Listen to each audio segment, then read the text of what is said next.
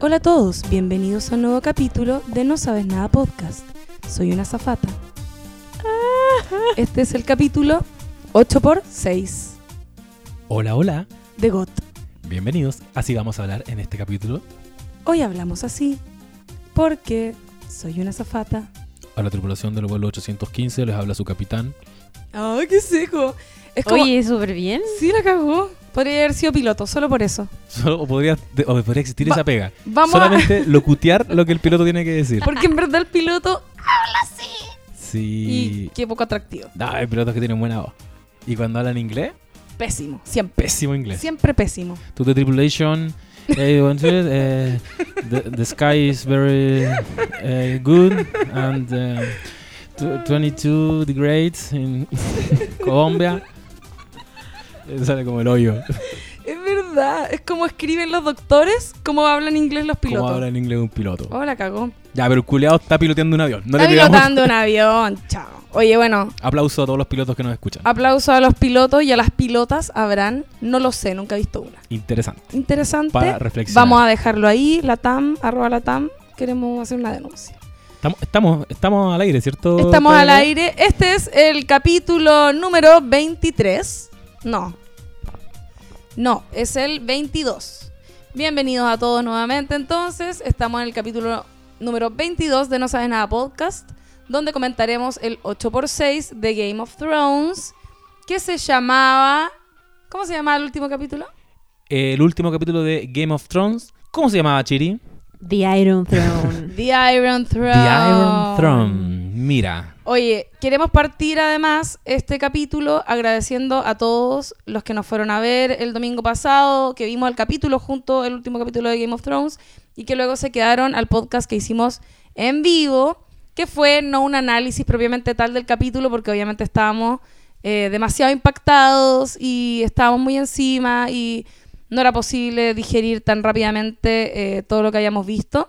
Pero sí fue un bonito momento eh, para encontrarnos con la gente que nos escucha, para escucharlo a ustedes de vuelta, que es un muy buen ejercicio.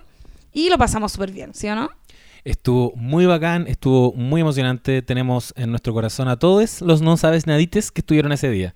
Les tenemos súper identificados. Ay, voy a presentar, porque como estoy partido. Ah, verdad. verdad. Ya, esa persona que habló, no sé si se dieron cuenta, pero se llama José Manuel Bustamante, arroba buenapic, arroba urgente difundir. La gente se, se ríe porque yo digo el arroba, como que ya se, se obvia.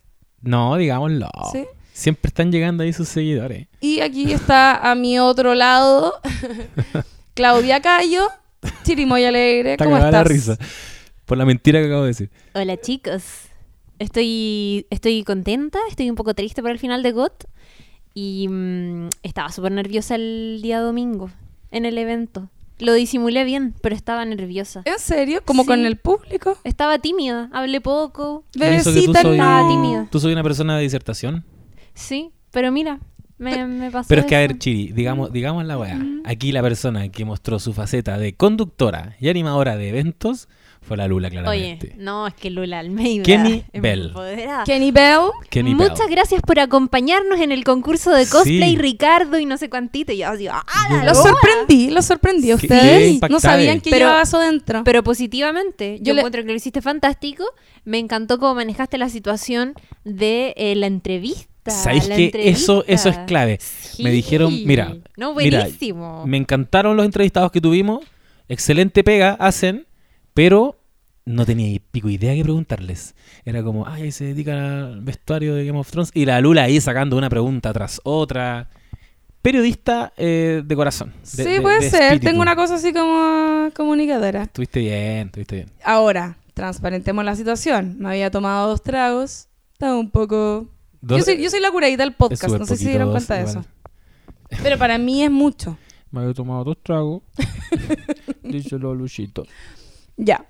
Eh, entonces, muchas gracias a toda la gente que fue, lo pasamos bien, nos tomamos hartas fotos, hicieron unos cabros una recreación de la muerte del Rey de la Noche, que Espectacular. estuvo espectacular. Estuvo, espectacular.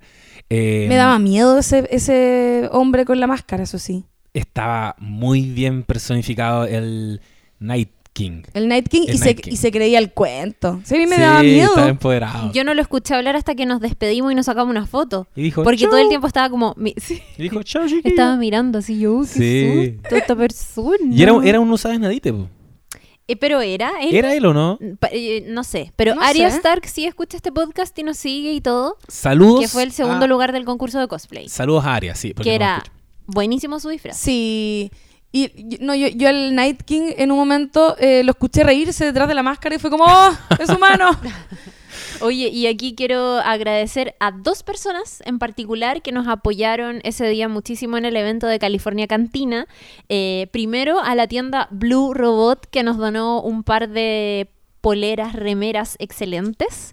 Eh, una de Not Today y otra de Team Snow que estaba buenísima. Se la fueron sorteadas en el concurso de cosplay y a quienes respondieron nuestra trivia de No Sabes Nada.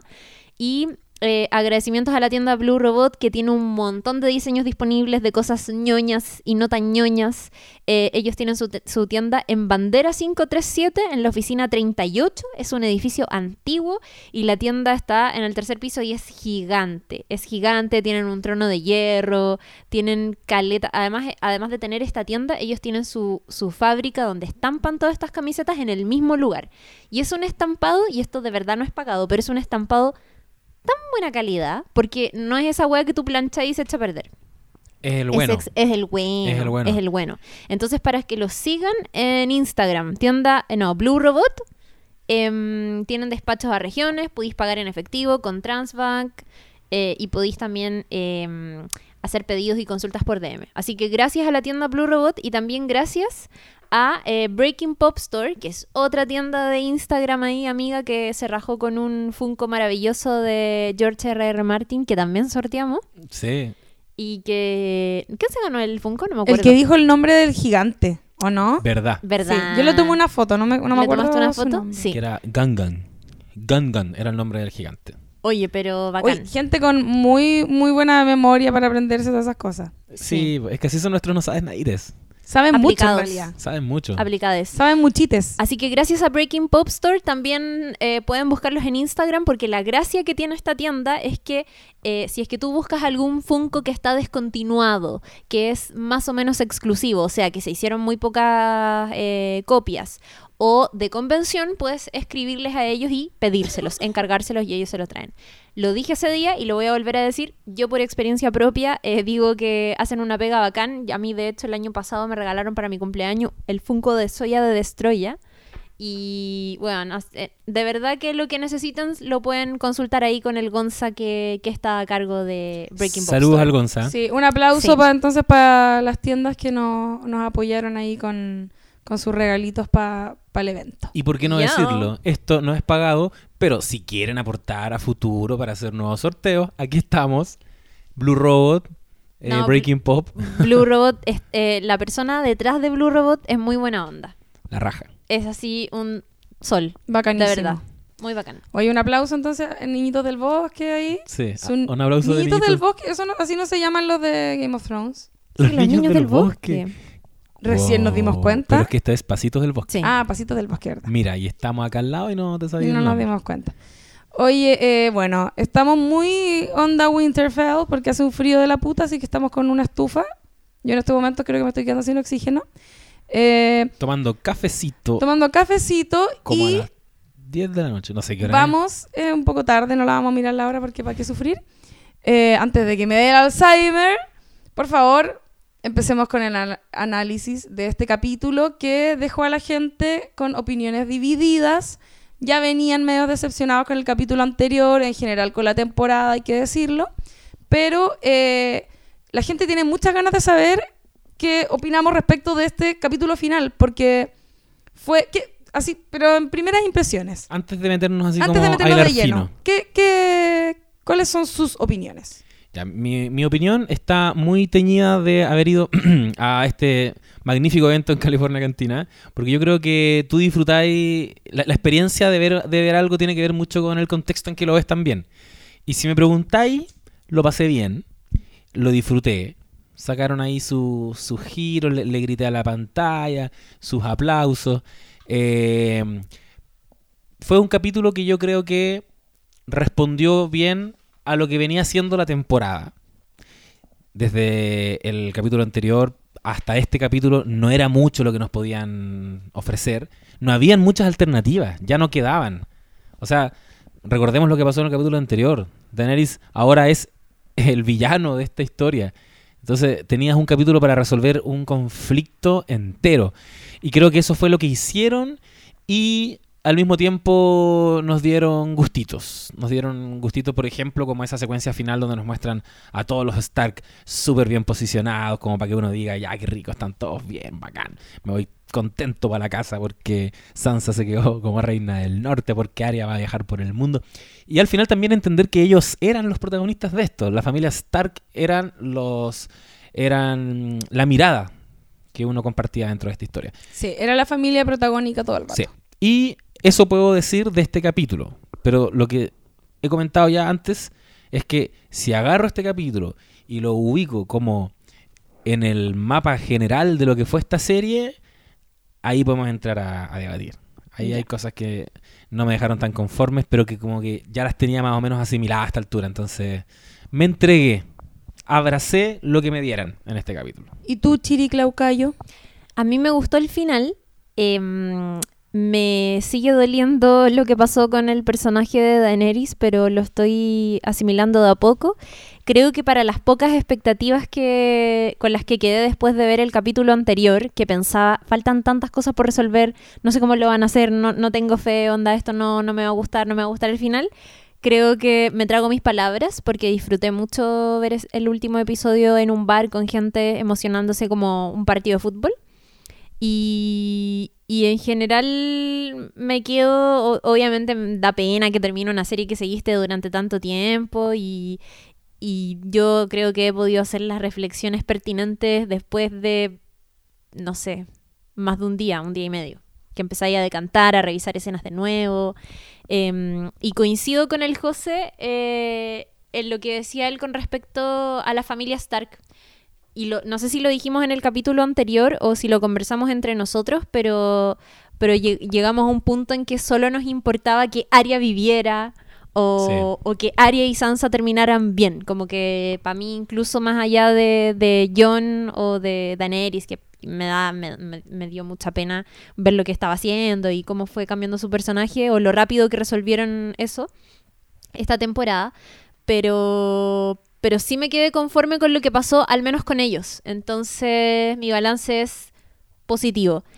Eh, sí, positivo. Llegué ese día después del evento a mi casa a ver la despedida de los hermanos Stark en el muelle y lloraba así, bueno, desconsoladamente de emoción porque, bueno, no, no, como, era, eran demasiadas weas, era eh, ver que la wea ya había terminado y ver a Arya despidiéndose de Jon y Sansa por fin reconciliándose con su hermano.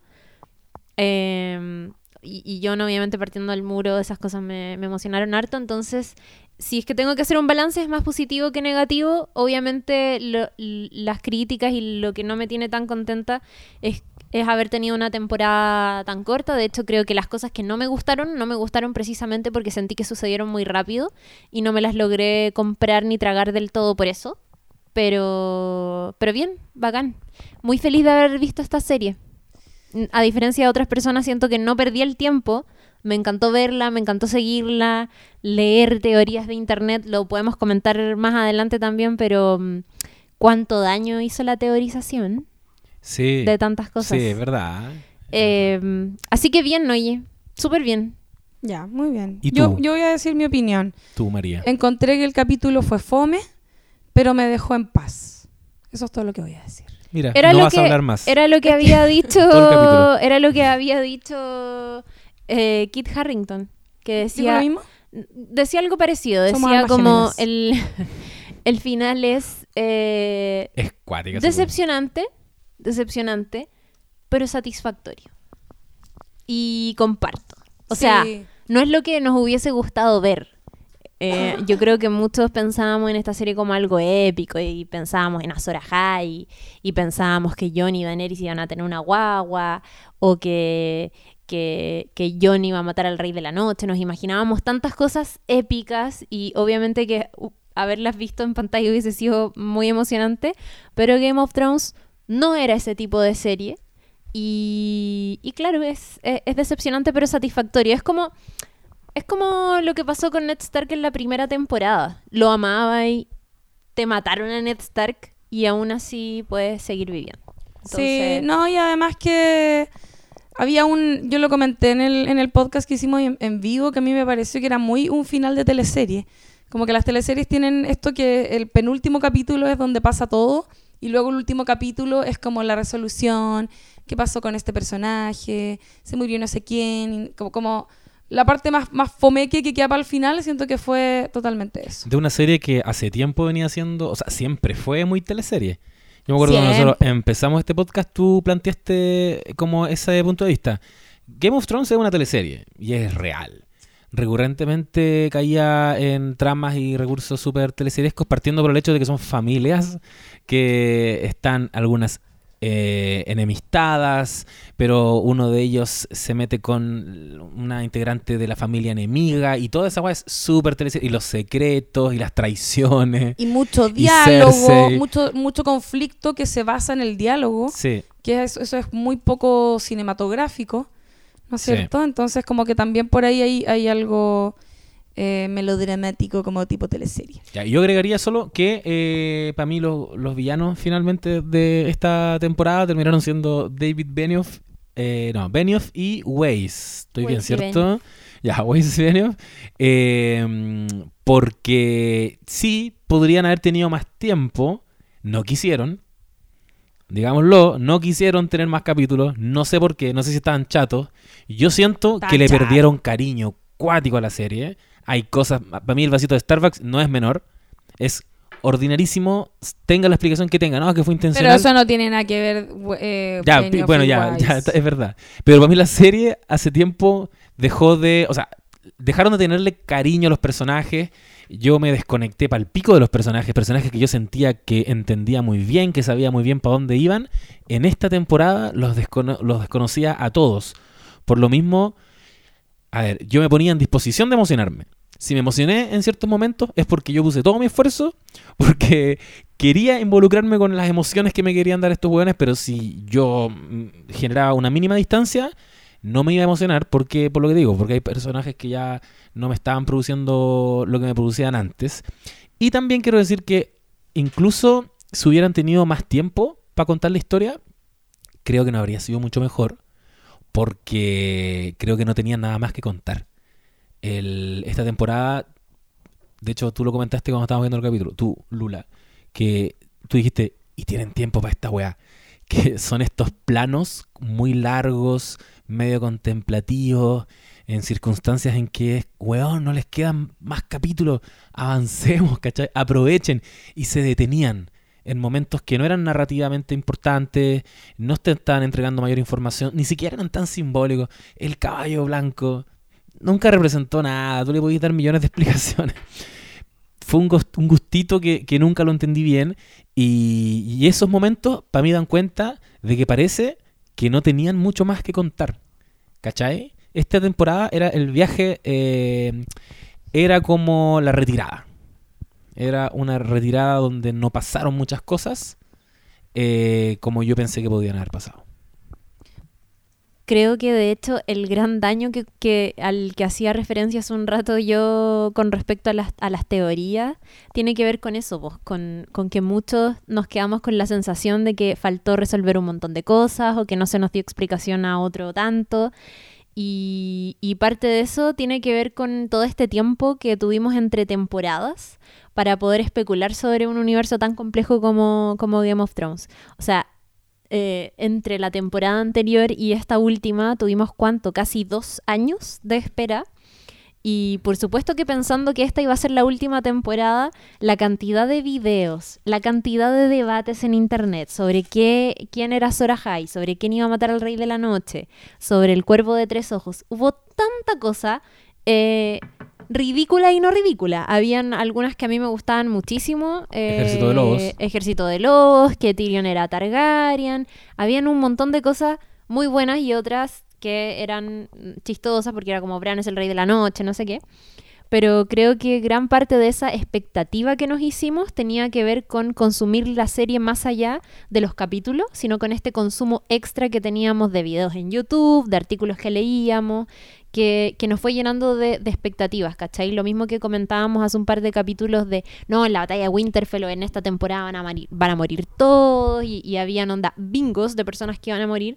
Murió harta gente en esta temporada, sí, y murieron personajes importantes, pero yo en algún momento pensé que iban a morir muchos más y que al final de verdad iban a quedar onda cuatro hueones importantes. Es que no murieron personajes importantes si lo pensáis. No, pero, pero igual, igual murió gente. Murió gente, pero como Pero- los descartables. Era muy evidente Pero- que no quisieron matar. Pero por eso, ¿cachai? Como que había una Sí. expectativa de, no, weón, se van a morir en la batalla de Winterfell, se van a morir todo, y, y- y no pasó.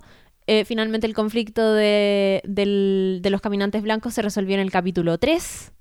Onda, Sí. totalmente inesperado. De hecho, yo me acuerdo que en, en- en un momento, creo que, bueno, sí, previo al capítulo, te, te lo comenté y te dije como, weón, ¿qué pasa si en el capítulo que viene se resuelve la weá al- ¿Es posible? Como, ¿es posible? Y tú, no, weón, ni cagando, ni cagando. Y yo lo preguntaba también con un Cachando montón... nada. No, pero, lo- pero está bien, si yo también como que no lo hubiese pensado, pero me pasé el rollo, como, como de esos rollos medio ridículos que a veces, eh, que tú incluso sabes que son ridículos, ¿cachai? Y finalmente, nada, pues sucedió eso, entonces creo que gran parte de lo que decía y tú tiene que ver con este consumo extra capítulos que tuvimos durante, no sé, tanto tiempo. Bueno, vamos a hacer entonces un recuento de los hitos del capítulo para irlos comentando. Sí.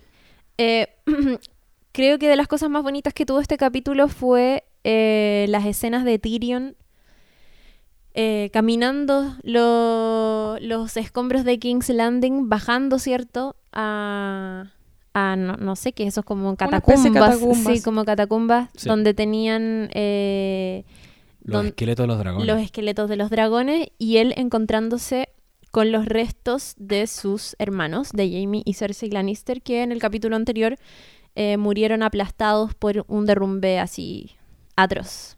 Yo dije ahí, pero sí está convencido de que Cersei iba a estar viva.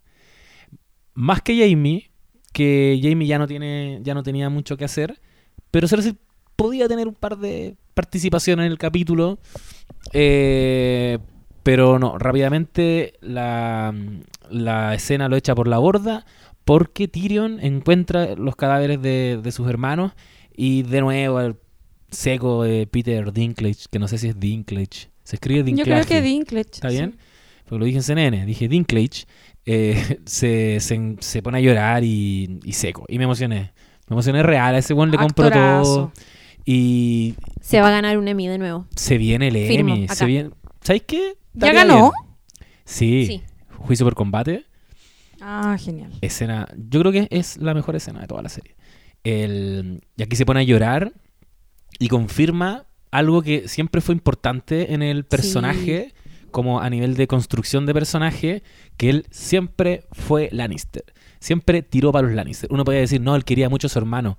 Bueno, él quería mucho a su hermano, quería mucho a su hermana, quería mucho al papá. Con todo lo mal que lo trataban, él era un león Lannister. Lo vimos también cuando los Dothraki atacan al ejército de Lannister y llega Daenerys con el dragón y vemos que Jaime en un acto muy de caballería clásica, eh, heroico y temerario, parte corriendo a tratar de matar el dragón, cabalgando.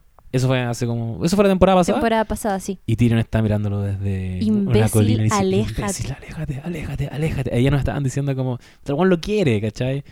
Eso es importante. Y aquí se quedó en evidencia. ¿Puedo hacer una pregunta? Nada que ver. Perdónenme si, mm, pues, de si soy muy pajarona. Él es el nano. Tyrion es el nano de la serie. Em, ¿Qué era lo que le había dicho Cersei a él? ¿Qué- ¿Te acordáis? Nunca supimos. ¿No supimos? En la conversación que, que tienen antes que, de que, que él- se elipsó. Nunca lo supimos. Nunca lo supimos. Nunca lo supimos, pero se asume que era proteger hasta el final a, a esta guagua, yo creo. A esta guagua, inclusive a ella, y que de hecho me hace sentido con la decisión que toma Tyrion en el capítulo en The Bells, cuando libera a Jamie y le dice como, weón, eh, saca a Cersei, váyanse, empiecen una vida, salgan por acá, va a haber un bote esperándolo, váyanse. Que es como, yo creo, haciendo eco de esa quizás última promesa que, que le hizo a Cersei cuando se encontraron en la temporada pasada en King's Landing, que quizás no era solamente salvar a este hijo, o quizás sí, pero también quizás le incluía a ella misma. Pero es Ya, cuático que pero- tengamos que especular. Hashtag cabo Sí. suelto. Sí, hashtag primer cabo suelto. Y, y eso me hace pensar también en lo que pasó después de esa conversación cuando Jon Snow llega a la pieza de Daenerys y le dice, veamos Netflix. Eh, y Tyrion está mirando y, no- y la gran cara, la cara de Tyrion por la que todos especulamos, al final Era amor. Era amor, Mm. Weón. Está enamorado. Y era Está eso. enamorado. Era celos. Bueno, Pero bueno. pero bueno. En fin, bueno, a mí me, a mí me pasó algo con la escena esa.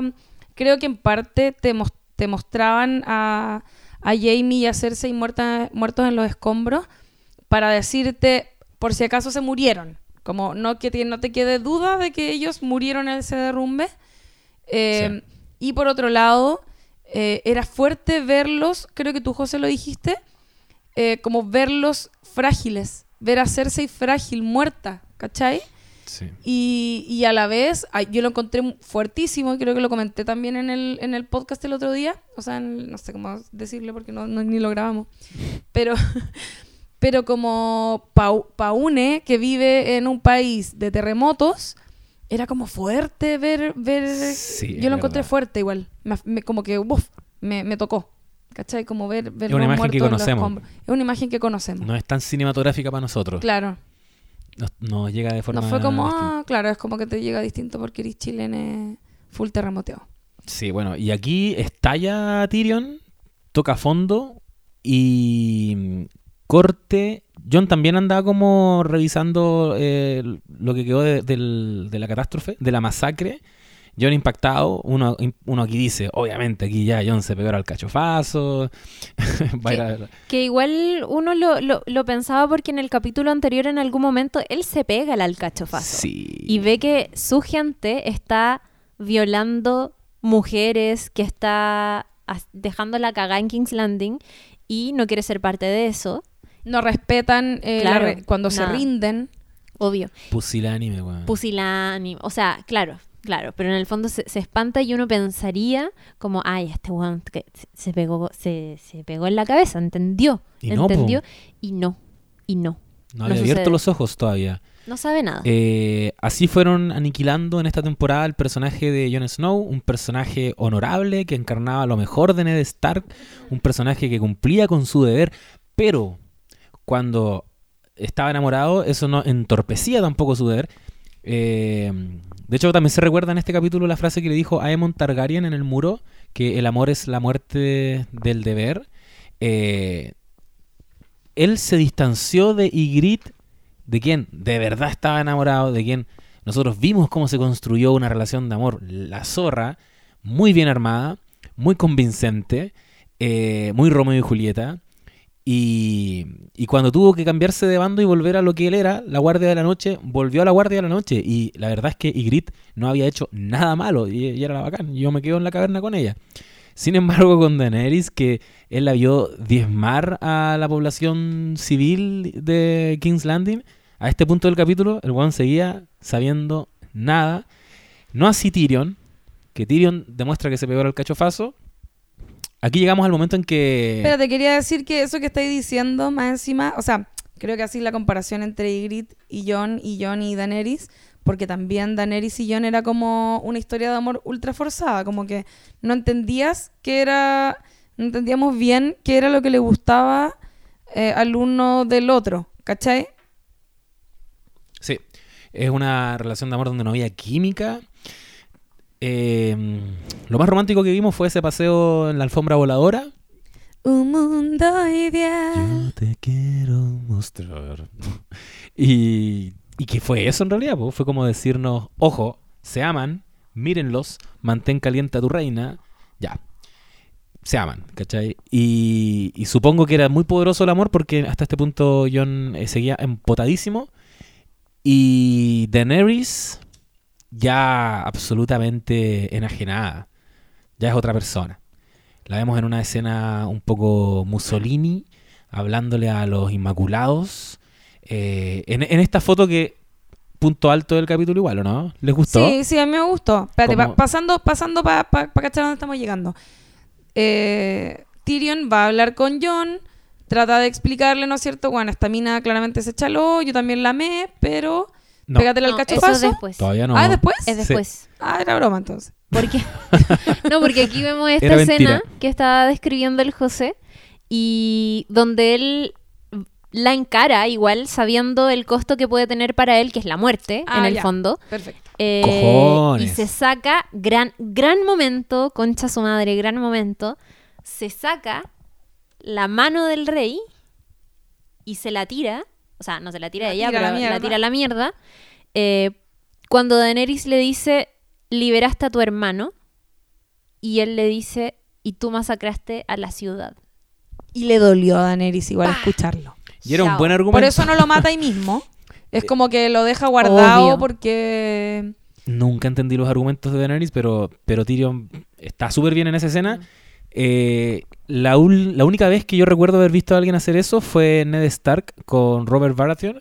Cuando Robert Baratheon dice que tienen que ir. Cuando Robert Baratheon de partida se entera de que esta niña Targaryen, que está al otro lado del mar, que nunca fue una amenaza porque era una niña Targaryen, aunque él estaba obsesionado con matarla porque iba a crecer y podía cruzar el mar Iba a engendrar hijos. que fue lo que pasó. Eh, y cuando, y cuando, claro, cuando queda embarazada, él dice, hay, ahora sí hay que matarla. Porque ahora sí que se vienen los Targaryen con todo. Y Ned Stark dijo, yo no voy a, a matar niños. Y se saca la mano y la deja encima de la mesa. Y Robert Baratheon se pone a gritar, indignado. Y le dice, ándate entonces. De hecho, es el punto en que Ned Stark tiene que irse de la capital. Desde ese momento, no recuerdo haber visto ninguna otra mano del rey ha- hacer ese gesto de sacarse el- el- esta cuestión, el broche, tirarlo.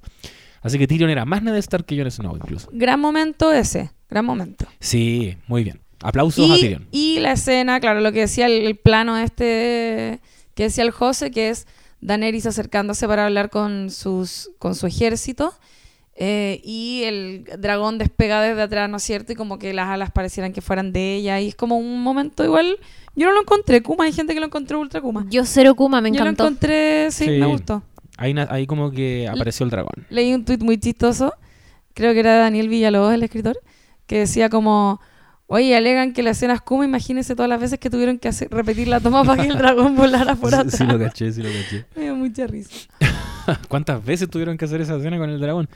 Y, y está hablándole a los Inmaculados y, y ahí manda que tomen prisionero a Tyrion.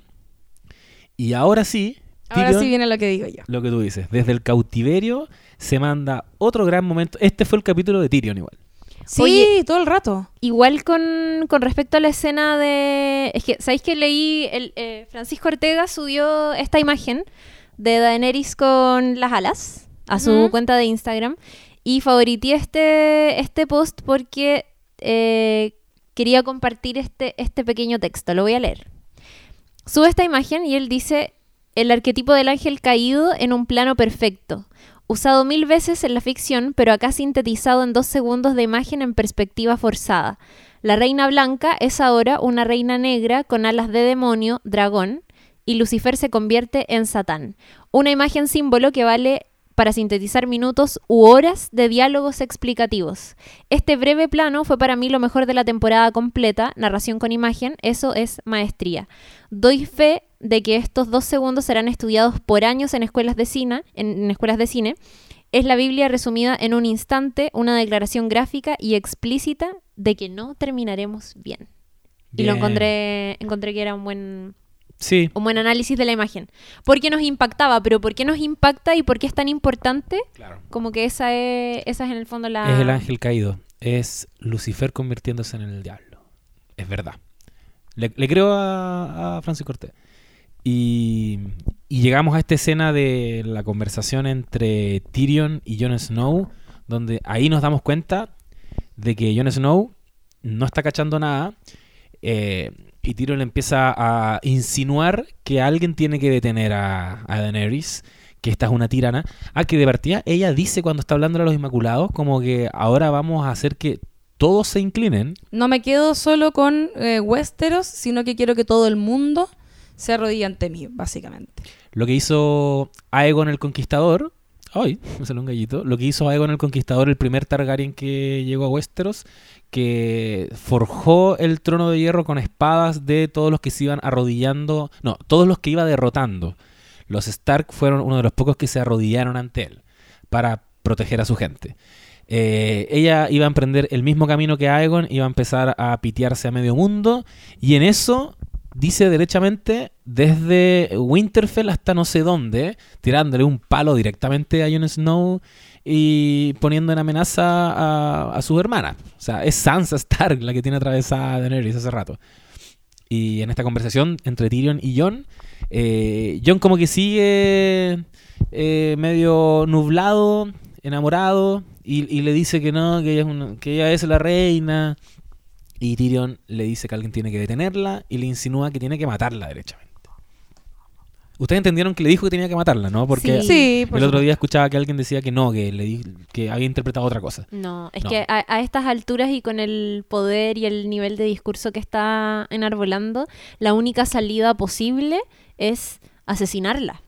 Eh, o sea, digamos, la- sí. Ahora, ahora, claro, estando de acuerdo con Varys, que le dijo lo mismo en algún momento, y él se negó, porque era su consejero, pero eh, bueno, ya sabemos lo que pasó con Varys y sabemos todo lo que pasó después. Y de hecho Tyrion le dice, Varys tenía razón, ¿cachai? Y, y tienes que, que ir y hacerlo. Tú sabes perfectamente que si tú hubieses estado en su lugar, no lo hubieses hecho, lo hubieses hecho. Y Jon Snow como... No, No. puse- no, no sé. No. No, creo que le dice como hubiese hecho lo que sea correcto, no sé qué. Papá, Ay, qué ganas de pegarle. Y es como, she's my queen. Y es como, weón, despierta, por favor. ¿Hasta cuándo? Jon Snow sabiendo nada. Y eh, se va con esto y Tyrion le dice, justo antes que le abran la puerta y que dejen de hablar antes que probablemente a Tyrion lo maten, em, le dice, ¿qué va a pasar con Sansa y Arya, que son tus hermanas? Y es como, bueno, van a tener que aceptarla, Daenerys es la reina. Y ahí el buen dice, Y yo estaba así como, ¡oh, este weón! Pero ahí parece que, Ahí aunque dice, no se demuestra en "Uh". esa escena, parece que eso es lo que de verdad ya ahí como que le cae la teja. Sí, ah, es pero que es cierto. o sea, ¿también pueden morir mis hermanas? Claro. Sí. Sí, amigo. Sansa Sí. jamás se va a arrodillar frente a la reina, tú lo sabes. Oh, pero, pero mis hermanas, no, compadre. Con, mi- con la hermana, no, compadre. También me pareció muy inteligente porque Tyrion sabe que es su última oportunidad de permanecer con vida. Si es que Jon Snow hace algo y efectivamente asesina o, o logra matar él o alguien más a Daenerys, él probablemente no va a terminar siendo asesinado por la reina de dragones. Entonces el hueón se juega todas sus cartas, no solamente por Westeros, sino que también por su vida. Muy importante y astuto, como es él. Aunque Tyrion, pese a ser un sobreviviente, también es un personaje muy autodestructivo. Igual como Jon en esta temporada. Siento que son dos personajes que hace rato se quieren inmolar. Como que a veces pienso que Tyrion igual abrazaba la muerte en un punto. Si al final el buen está curado y es como ya, chao. Yo creo que él lo está- le está diciendo a Jon Snow que lo haga por porque por último si voy a morir, weón, que alguien que detenga valga la a pena. esta tirana. claro. Sí, que valga la pena. O sea, cuando el guan tira la mano del rey a la chucha, eso es, ahí firmó su, Podrían su sentencia. Drogon muerte. haberlo Sí, tienes quemado razón. al tiro. Tienes razón, igual en la batalla de Winterfell, eh, también él muy dispuesto a morir. Curémonos, filo, vamos a morir, Sí, hace rato que están súper entregados a la muerte. ¿Pero qué le decimos al dios de la muerte? Not Not today. today. Not today. Y en una escena, tanto esta escena de Tyrion en cautiverio, como la frase que dicen de el deber, o sea, la muer- el amor es la muerte del deber, siento que son estos momentos en que los guionistas forzadamente quieren conectar cosas y decirte como, ah, eso lo dijeron en la temporada 1. Lo retomaron. Lo retomaron. No me molestó para nada. Lo agradezco. Sí. Qué bien puesto. Está Me bien. pareció se, que se era hace redondo. así igual, si no peli- es una película, Se es una agradece. serie, o sea, Se tenéis que hacer como que está entramado todo, porque, Ya. ¿cachai? Lo, lo podríamos discutir. Es que yo creo que, Mm. Que hay cosas que iban a orgánicamente calzar igual. En, en este viaje que Por pensó sí. R.R. Martin. Pero como sabemos que no fue así en la serie, eh, los guionistas tuvieron que empezar, lo que dijimos hace un par de capítulos, a escarbar hacia atrás y ahí te encontráis con los ojos cafés, ojos azules, ojos verdes. Y es como, ya agarremos esto y pongámoslo acá. Y no pueden decir que no estaba todo bien planificado. Pero, pero es, o sea, yo creo que las, las series yo creo que nunca están planificadas, por eso siempre terminan mal, po. Si piensa que eh, o, se, o se desarman en el camino, como ese meme del caballito que empieza bien dibujado y termina pésimo, Gran meme. es porque es porque efectivamente, a diferencia de una película o algo que, que uno sabe el final desde el comienzo, en este caso, como estaban los libros, efectivamente eh, estaba mal la posibilidad de que estuviese bien entramado y mejor pensado. Pero en general las series como que se proyectan una, dos o tres temporadas, pero lo que va pasando después igual obviamente se construye sobre la marcha. Sí, Es inevitable. sí, es verdad, es verdad.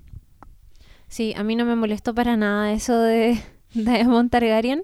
De hecho, lo encontré lindo y me hizo mu- mucho sentido. Y quizás era forzado y quizás, eh, bueno, dentro, siento que digo esto en todos los capítulos, pero esa lista que entregó eh, al, no me acuerdo quién fue, nunca, nunca lo averiguo, pero esta lista de capítulos que entregaron y dijeron como, véanse estos capítulos, van a ser importantes para esta temporada. eh, esta conversación estaba presente y cuando me reví, me reví todos estos episodios, eh, le, le presté atención y como que dije, oh, esta weá importante. Pero ni cagando pensé que iba a matar a Daenerys. Yo tampoco. Llegamos a ese momento. Sí, llegamos a ese momento. Llegamos a, mm, a la escena en que Daenerys está en el salón observando el trono de hierro, se acerca a él y lo toca. Es, Y se da vuelta y se va a sentar y aparece Jon Snow. y es eh, este, este momento que está tomado claramente de eh, esta como, no sé, no sé cómo llamarle, como alucinación o como una especie Sí. de premonición que ella tiene, unas visiones, cuando está en la casa de los Eternos. de los eternos y que porque se ríe, porque nunca me acuerdo de nada, por eso se Porque ríe. sabía que no ibas a decir la palabra eterno y con la chiti eternos. Eh, y no es cierto, ella como que entra a, a este lugar donde está eh, efectivamente eh, to- eh, todo este lugar destruido, está nevado, está el trono y ella lo ve y es como, es, es- o sea, está calcada la imagen, es como que agarraron eso y lo Sí. reprodujeron. Sí, y. em, bueno, pero hay una visión de Bran que el otro día alguien la puso en Ah, Twitter sí. Que también tenía momentos que aparecieron en esta temporada, como la sombra del dragón Volando King's Landing. sobrevolando King's Landing. La tomaron. Mm. Yo creo que tomaron esa misma escena porque hay una parte en esta tempo- en el capítulo anterior en Sí. que se ve la misma sombra sobrevolando King's Landing. Ah, mira. Y también, claro, es calcado de la, la visión de la Casa de los Eternos. Es un momento que igual lo encontré emocionante porque siento que pase lo que pase íbamos a llegar a ese punto. Son esos momentos que mm, iban a ocurrir tanto en el libro, en la serie, en cualquier escenario. Iba a haber una Daenerys entrando al Salón del Trono y es brígido si miráis para atrás el viaje de, de Daenerys que era llegar a ese momento. Como que ahí lo logró finalmente.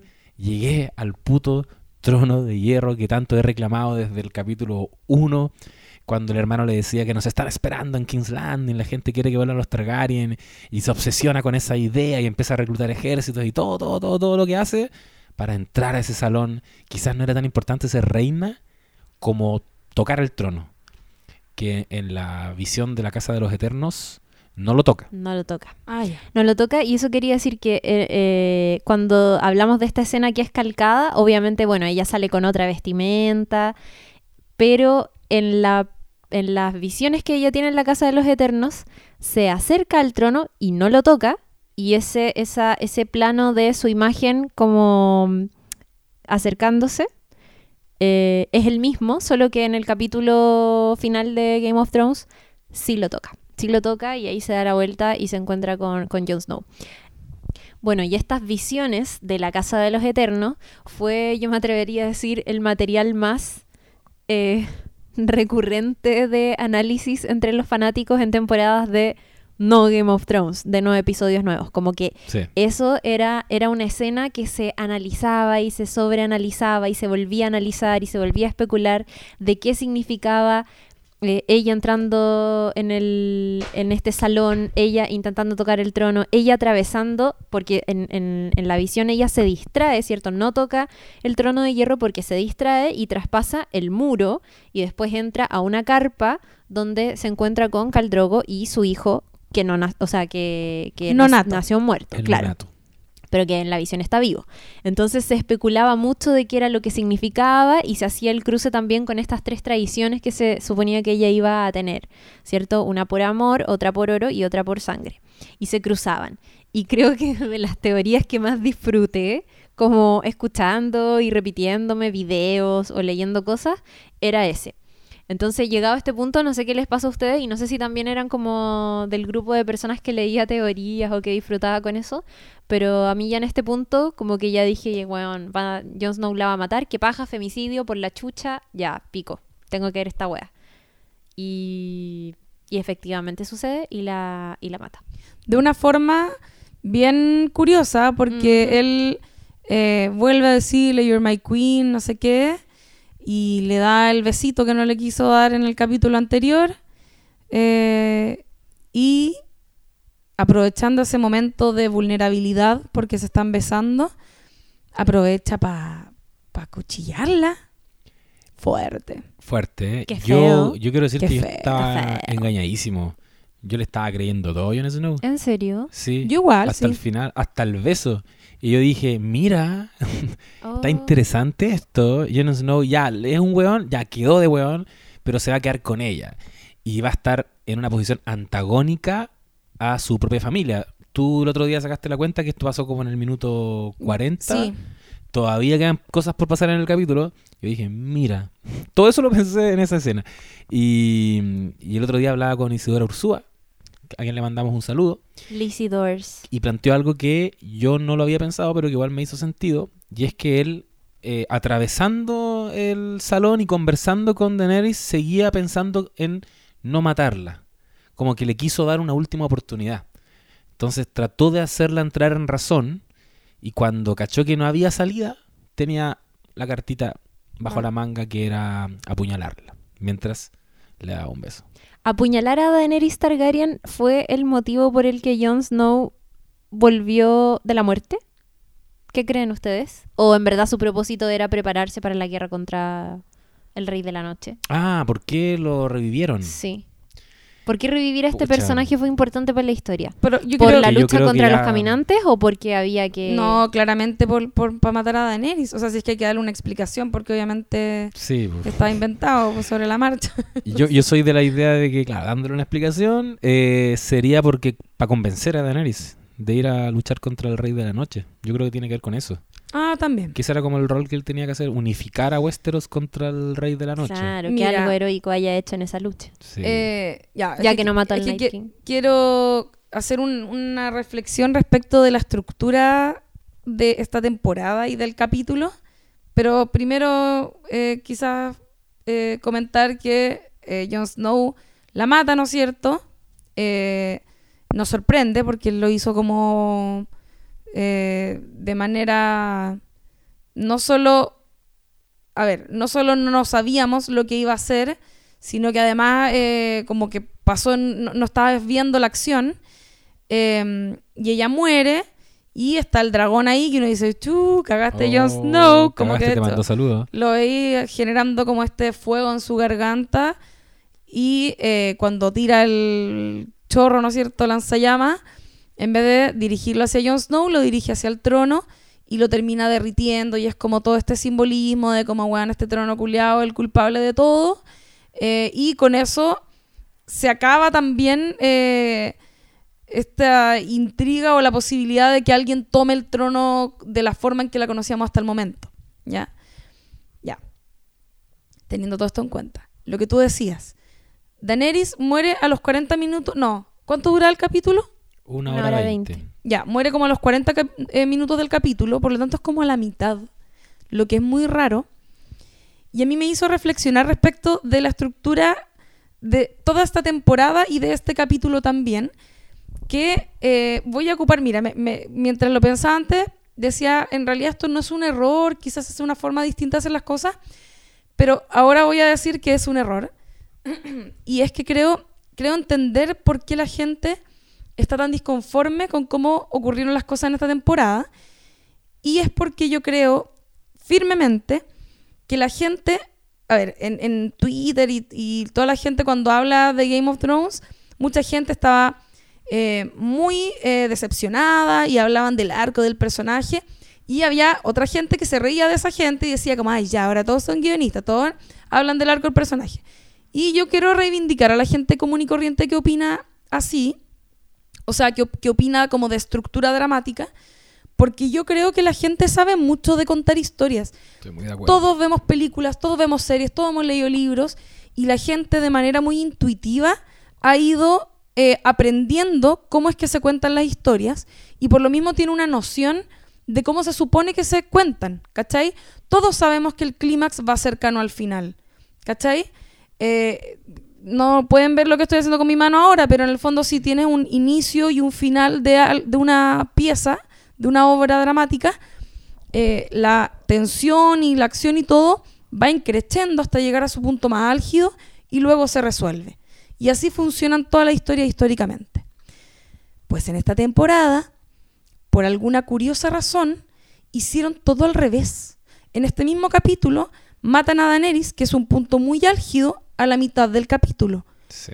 y, lo- y tampoco es tan, cli- tan eh, un clímax tan álgido ese momento por cómo fue construido y por lo mismo yo decía antes que lo encontré fome creo que tiene que ver con eso con que fueron muchos momentos anticlímax ¿cachai? tuviste una resolución de la mitad del capítulo es demasiado ¿cachai? y eh, respecto de la temporada aquí pasa algo fundamental y que yo creo que tiene que ver con los errores que se, se cometieron a nivel de guion en esta historia. Y es que, dos puntos. Al rey de la noche lo matan en el tercer capítulo y le quitan el valor que realmente tiene, que era que los White Walkers eran los verdaderos antagonistas de esta historia. ¿Y por qué lo digo? Porque un antagonista potente te hace toda la historia. Cuando tú tienes un antagonista que es imposible de vencer, significa que el héroe o la heroína o el protagonista, ¿no es cierto? La persona, el personaje que está llevando la lucha, tiene que esforzarse mil veces más para poder llegar a ese nivel. Tiene que aprender un montón en el camino para que al momento de la batalla final tenga posibilidades de ganar y aún así probablemente no las va a tener. Pero tiene que tener, tiene que tener ese aprendizaje para poder llegar ahí y vencer al enemigo. Y el, el enemigo invencible en esta historia eran los White Walkers. Eran unos zombies culiados que eran palollo. ¿Cachai? Entonces al momento que tú matáis a esos hueones al principio de la temporada, se te acaba la historia. Porque significa que no eran tan invencibles. ¿Me vaya a decir que acaso Daenerys con su dragón era invencible? Si la hueona era humana, la mataron en dos segundos. ¿Cachai? Entonces, eso creo. Creo que la gente percibió que esa estructura estaba mal hecha. Y creo que habla muy mal de, de Benioff y Weiss. Sí. ¿Cachai? Porque significa que no supieron identificar eso que era tan evidente. Que el gran eh, antagonista imposible de vencer eran los White Walkers.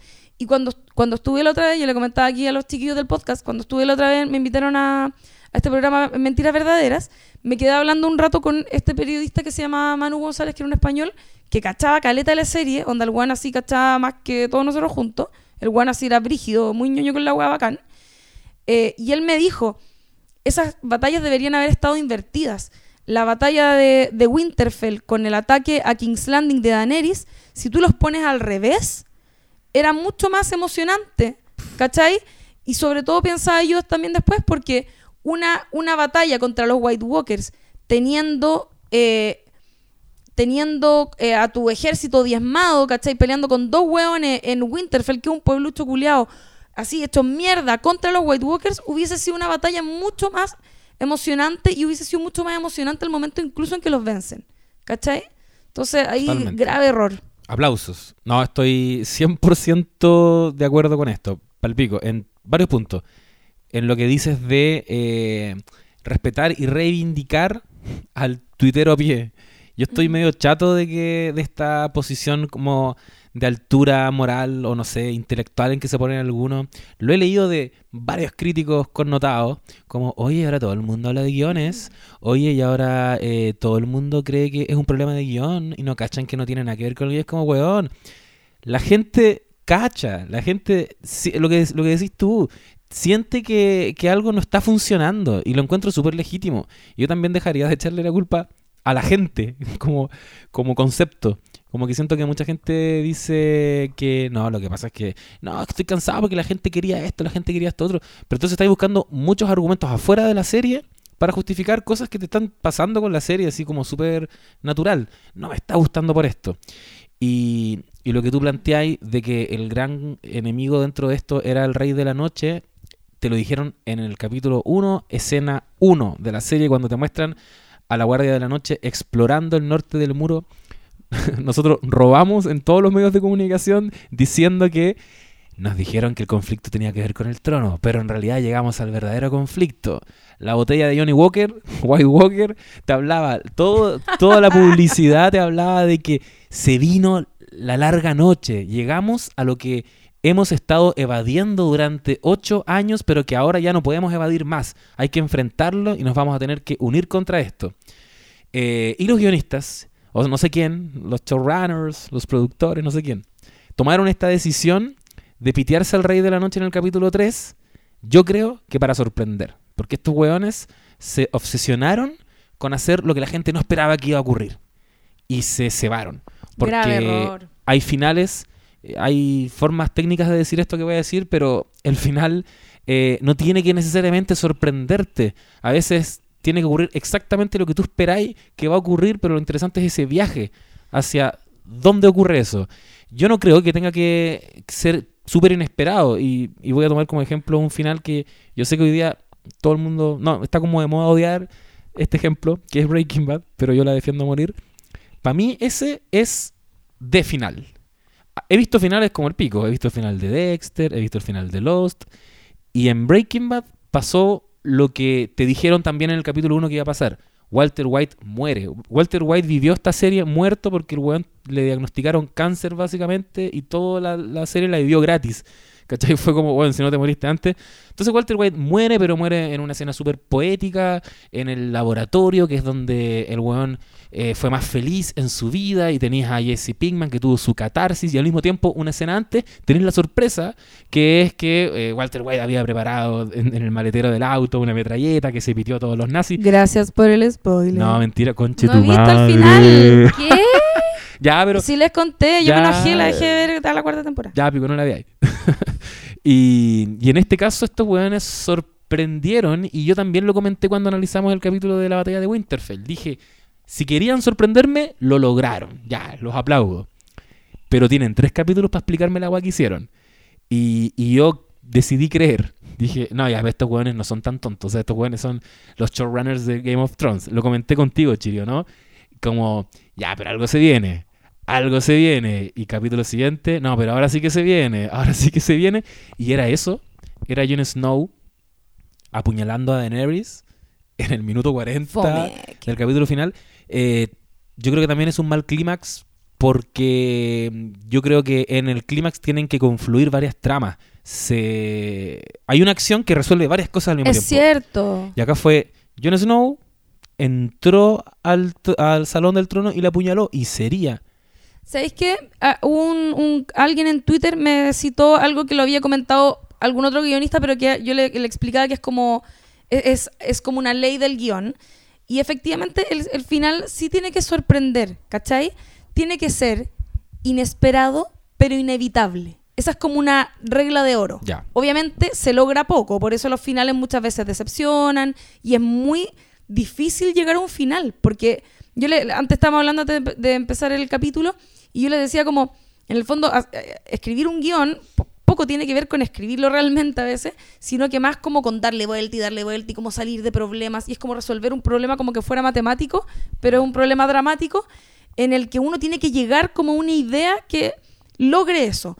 Lo que tú decías, que confluyan las tramas, que todo sea causa-efecto y que a la vez sea inesperado, pero que sí te sorprenda. Y está bien, está bien sorprender. Yo creo que el problema es cuando todo se hace en función de sorprender y no viene bien hilado para atrás.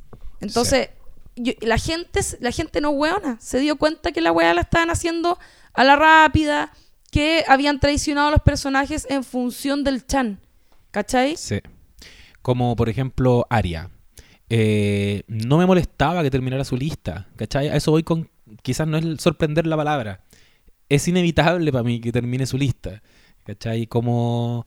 Es eso, si esa era su trama, era la venganza, era eh, matar a la gente que había matado a su familia, es un poco lo que hace Lady Stoneheart en el, en el libro. Y a mitad de camino conversa con el perro y el perro le dice, no te conviertas en mí. ¡Wow! Sorpresa. Aria no hace nada más. Porque Aria de ahí en adelante no hizo nada más. Eh, bueno, antes de eso ya mató al rey de la noche, está bien. Otra sorpresa que me gustó porque Aria la banco caleta, pero creo que no era tan orgánico que ella llegara a, a ser la que se enfrenta al rey de la noche. Siento que habían personajes más ligados al concepto largo invierno no sé, Jon Snow, su, su, historia estaba muy atada al Rey de la Noche. Y no lo digo porque sea fanático de Jon Snow, sino que creo que su trama estaba vinculada mucho a la Guardia de la Noche, a proteger al, al reino de estas amenazas. Incluso Bran, Bran que se fue como de viaje al, al norte en este viaje místico, convertirse en el cuervo de tres ojos, tenía un lazo más potente con el Rey de la Noche, pero nos sorprendieron. Y para bien, si a todos nos gustó que Ariel lo haya matado. Pero al mismo tiempo, yo creo que era para sorprender. Y así este, esta temporada fue dándonos sorpresas, pero que para mí no tenían mucha justificación. Como por ejemplo, quién se quedó con el. quién se quedó en, el, en la posición de rey en este capítulo. Vamos, vamos. Que podemos llegar a eso ya. ¿Tú crees que en los libros Arya no va a matar al rey de la noche? No, ni cagando. ¿Ni cagando? No, porque. mm, ¿Por Azor Arya- Ahai y eso? O sea, en los libros yo creo que Arya sí puede tener este viaje que, que le plantearon al final como hacia Poniente. Eso para mí es Arya. ¿Cachai? Es una nómade. Ella quiere conocer, está sedienta de, de aprender, ¿cachai? De crecer. Eh, Pero lo del rey de la noche, ¿tú crees que va a ser ella o que va a ser Jon? yo creo que puede ser John o puede ser alguien más que esté más ligado a la trama del norte. ¿Cachai? Que está la trama de, de Winterfell, está la trama de King's Landing. Yo creo que John es el personaje que en el capítulo 1 dijo, no, yo me quiero ir a la Guardia de la Noche.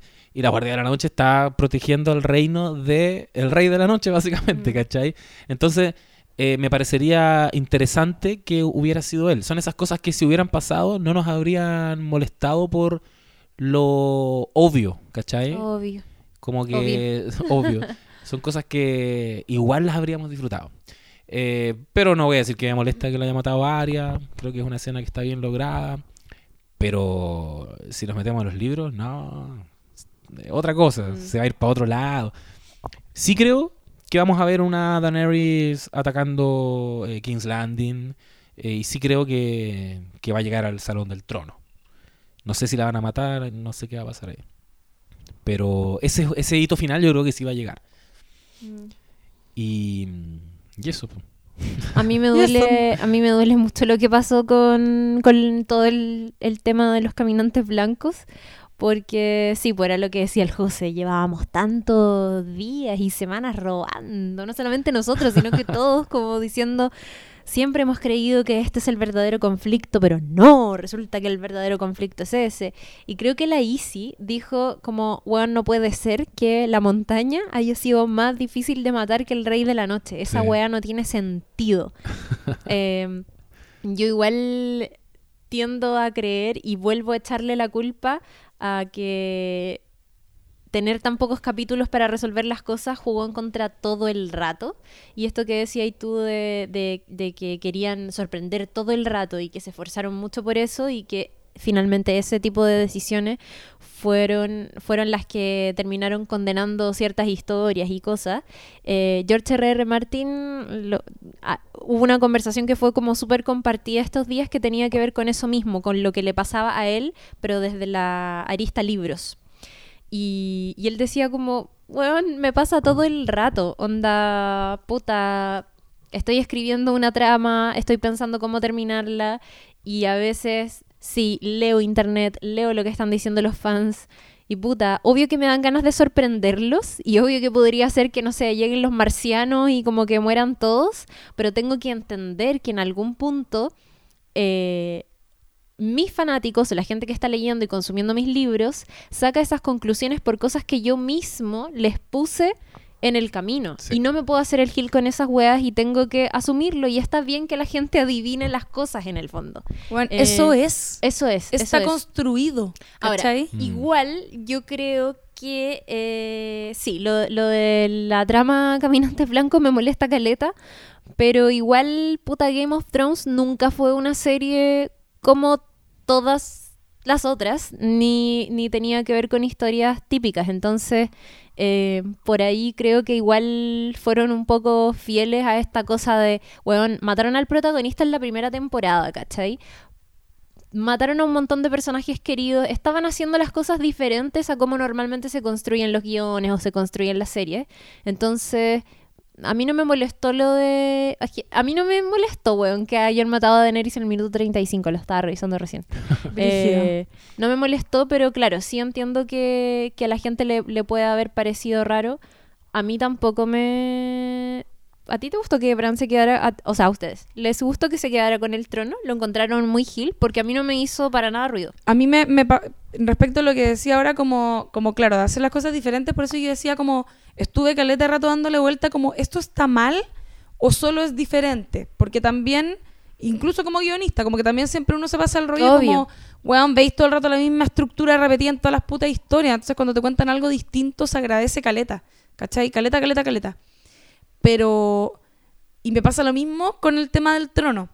Porque, por ejemplo, lo lógico hubiese sido que Jon Snow hubiese sido mucho más héroe y hubiese intentado reclamar el trono para él o él hubiese estado por lo menos más activo en la en, en esta búsqueda o en, o en decidir quién se queda con el trono, por último rechazarlo y entregárselo a alguien más, ¿cachai? Como que lo lógico hubiese sido que él fuese más activo en esto porque él era el hered- el heredero, se supone, ¿cachai? Sí, Y sin embargo, su actitud era totalmente opuesta. Era el heredero legítimo que rehuía la weá y la rehuyó. Ni siquiera, ¿cachai? Sí. No pasó por ahí, pero ni cagando. ¿Cachai? Entonces, también eso era distinto y yo creo que también por eso a la gente le hacía tanto ruido. Entonces, yo no sé, como que, mira, respecto de esta serie en particular, a diferencia, por ejemplo, de Lost, que para mí un- fue un tema ese final culiado y toda la weá, Te duele, yo me sé. duele hasta el día de hoy, eh, me enojo, ¿cachai? Pero, pero con esta serie yo filo, bueno, no leí los libros, entonces como que tampoco teoricé tanto en su momento, entonces como que filo, me quedé como con el final que me dieron nomás, ¿cachai?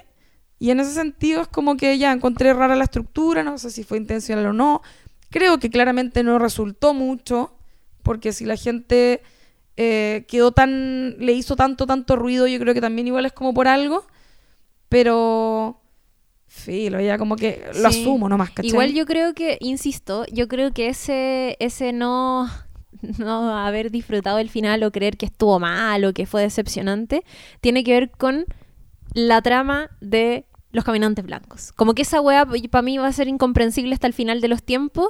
Eh, probablemente la hubiese entendido mejor si hubiese tenido un desarrollo más denso, si es que si es que hubiésemos tenido más capítulos, como que también lo de puta la Mad Queen me lo compro porque me hace sentido por las cosas que se fueron presentando en el camino, pero que no me lo trago del todo por la rapidez con que me tocó verlo. De hecho, por lo mismo que decía el José el- del capítulo anterior, que es que ya vemos el momento en que Daenerys decide quemarlo todo, pero no la vemos a ella haciéndolo arriba del dragón. Que ya era Entonces, raro. Eso, eso es, es- es raro y sí. eh, creo Oye. que todas mis críticas weón, vuelven al- a, lo, a lo mismo que tienen que ver con que eh, las cosas sucedieron demasiado rápido en una serie que nos tenía acostumbrados a que las tramas y las historias se cocinaban a fuego lento. Exacto. Entonces las disfrutábamos así, disfrutábamos estos diálogos y de pronto, no, compadre, esto ya no va más. Oye, y, Es y- muy doloroso. imagínate, es que, Imagínate. es que imagínate, Imagínate. tú. imagínate en vez de matar a los hueones, a los White Walkers, ya la van hablando pésimo, perdón. Imagínate en vez A los hueones. de, A los buenos de la los noche. giles de la noche, en vez de matarlo en Winterfell, que queda al lado del muro, hubiesen avanzado hasta King's Pero Landing. sí, eso es lo que todos pensamos que iba a Si pasar. ahí, ahí hubiese sido mucho más heavy, incluso el giro, este como, que, que era un poco como Deus Ex Máquina, pero en positivo, que igual funciona, eh, de que mataran al rey de la noche y Mm. con eso se mueren todos. Ahí hubiese sido como, wow, ¿cachai? Hubiese Sí. sido mucho más eh, impactante, ¿cachai? Eh, no tiene ni un sentido la weá que hicieron. Básicamente lo que hicieron fue cocinar toda la, toda la serie. Esta weá de que no, todos los White Walkers van a llegar y van a dejar la cagada, van a dejar la cagada, Winter is coming. Onda llegan los locos y los matan en el tercer capítulo como si nada. Y calmado, que después es como, ah, ya, pero entonces ya, ya. Estoy chispeando ya. los dedos. sí, para ya, era, era Cersei entonces. Es como, ya me mataste al rey de la noche, entonces era Cersei, siempre fue Cersei. Brígido. Y Vamos, más vamos y, te contra cre- y Cersei. te creo porque ya Cersei Sí, es ya, mala y ya. Cersei es bacán y la vamos a ver dejándolo todo, tocando fondo, brígida, así, con, las, Quemando con las uñas, matando a alguien. Y no hizo nada. Y no era Cersei tampoco. No hacía nada. Nos queda un weón. capítulo. Y era Daenerys. Ella era el villano de la serie. Y- Oye. y muere al toque. Hubo algo que Y pasó el yo. domingo. Nosotros, bueno, tuvimos este evento en el California Cantina y yo nunca me voy a olvidar de las reacciones de la gente en el momento en que Jon Snow clava una daga en el pecho de Daenerys. Onda, tan palpico fue, yo creo que todo, asimilar que ella era la villana tan rápido, eh, ver esto eh, ya entra bien avanzado el capítulo, no sé, tantas cosas, que la reacción es pa- fue palollo. Como que mucha gente celebraba caleta y otros estaban pasándolo realmente mal y era como, ¡No! Sí, hubo aplausos. Hubo aplausos. Ni una menos. Ni una Yo creo que aplaudí un poco igual. Estaba No, chata, ya no quería que se murieran todos los buenos. sé que podría haber llegado como un meteorito y destruir Westeros y hubiese sido como, ah, ya igual. Sí, por último mueren de la manito todos. Todos juntos de la manito mirando cómo el meteorito cae. Lloro. Lloro. ¿Sabéis que ahí lloro? Me voy a la chucha. No, pero, 3. pero Ahí tenés Guatón Martín, te dejo. Ay, de gordo Martín. Que puede pasar porque hay un meteorito que va cayendo. Esto no es, esto no es falso. Ah, la dura. Como en la temporada 2 apareció una especie de asteroide y que en los libros te dicen que sigue ahí, como que está cayendo. este cometa. Ah, este sea, cometa. la razón. serie, la serie lo mostró. Sí, sí, sí lo muestra. Puede que mueran todos. Bueno, podría haber sido toda una temporada con eh, luchando, preparándose para la gran batalla de de de los caminantes blancos. ¿Qué? Es que la Lula me Estoy aquí sapeando notas. Está No, es que era- quería ver cuántas cosas quedan antes de hablar A ver, final, Quedan tres pero... jovencitas se separan. Quedan tres cosas. Quedan tres cosas, tío. No, ya, se me olvidó. Ah, no, que hubiese sido, bueno, obvio, yo creo que todos soñamos con esto, que haber visto una temporada completa desarrollando bien, lentamente, en detalle, con hermosos diálogos, toda la trama de los caminantes blancos, haber tenido una batalla de Winterfell en el antepenúltimo capítulo, en el noveno quedaba la zorra, y esta última temporada eh, resolviendo finalmente lo del trono. Esta temporada igual se promocionó desde un comienzo como For the Throne. O sea, está bien, sabíamos que se venía la batalla con los caminantes blancos, pero igual teníamos a todos los actores haciendo fotos promocionales en el trono de hierro y se nos decía, eh, finalmente llega la temporada, ¿quién se quedará con el trono? ¿Quién se va a quedar con el trono? ¿Quién te gustaría que se sentara en el trono? Todo el rato nos, nos llevaban para allá. Nosotros no fuimos capaces de verlo. Pero mm, Es que eso. para mí el trono era tan irrelevante que yo te habría aceptado que después de un clímax, penúltimo capítulo contra el Rey de la Noche, llegan a King's Landing y es casi como... Un poco lo que pasó. ¿Qué? Pero, ay, ah, verdad, el trono, ¿cachai? Sí. Sí. Y es como, oye, eh, siéntate tú, ya, listo, rey. Rey, ¿Cachai? chao. Para mí era eso. Pero matamos al rey de la noche antes y nos demoramos en, en eso toda la temporada. Oye, quiero eh, aclarar que pese a todas las... Es que estoy llena de contradicciones, pero pese a todas estas críticas que la hacemos con la batalla de Winterfell, me encanta el capítulo de la batalla de Winterfell, pero me encanta realmente. Y encuentro... Yo creo que de mis escenas favoritas es Arya Stark matando al Night King. No, súper bueno. Ese fue el yo. mejor capítulo de toda la y temporada. weón, aguante Ramin Yawadi que se hizo las, los- las mansas. Ese weón- las Las mansas. masas pistas. Ese Nunca weón lo quiero mucho. Ese weón fue el Nunca, mismo weón desde nunca, el nunca. principio hasta el final, sacándose las mismas. El mejor arco. De hecho, ¿sabéis qué? Yo creo que gran parte de lo que me gusta de esta temporada es cómo sus canciones volvieron a, a, a, a ser puta hechas de una manera distinta, dependi- de- o sea, eh, siendo obviamente afectadas por, estas, por estos nuevos giros totalmente inesperados que tuvo. Pero, weón, maravilloso. Maravilloso. Grande. Te quiero, Ramin. Lo abrazo. Te abrazo. Vamos a hacer, vamos a hacer un timeout. Bueno, y en el minuto 35 se resuelve la situación de Daenerys y nos queda mucha, mucho capítulo. eh, que básicamente la gran tensión que yo siento que intentan instalar es eh, y Tyrion, porque Tyrion quedó prisionero, lo van a sacrificar, al igual que a eh, Jon Snow. Y eso también se resuelve muy rápido en una conversación eh, en que vemos que ha- han pasado como semanas, porque Jon Snow está barbón. Siento que ha pasado, ha pasado un tiempo. Tyrion también. Hay una elipsis. Tyrion también. sí, Se dio es un tapoto ya. ¿En serio? Está pasado ala. Sí. Y, y llega como a este. ¿Qué pasaba? llega- hacen una mini A asamblea. sopa popi. A Sopa Popi, a- hay, hay más. Llegan a esta asamblea. en- A rodilla. a ¿Qué rodilla. sopa popi? ¿Zorra? Sobaco. De hecho, yo conocía Pata. Sopa Piporra. Así yo lo conocía en Quilpue. ¿Cuál es ra? Pues sopa. Raja. Raja. Ah, ¿Y qué es? ¿Zorra? Soba. No, ¿sobaco? sopa popi. Mm, Sopa. Sobaco. A ver, di el tuyo. Ah, ya. So, ya. Sobaco, pata, poto, pico. ¿En Oye, me- serio? Sopa popi. Me encanta que en un segundo estaba diciendo, bueno, y Tyrion, sobaco, poto, el mío es sopa piporra, el mío, ¿Qué ra? mi olor es sobaco, pata, Ah, raja. pico, raja. Ya. Ah, yo sabía rodilla entre patipoto, clásico. Sí. Así está Tyrion. Pasaba sopa piporra, sopa piporra, y, y se encuentran con este con esta asamblea de eh, todos los, todes, los grandes señores de Westeros.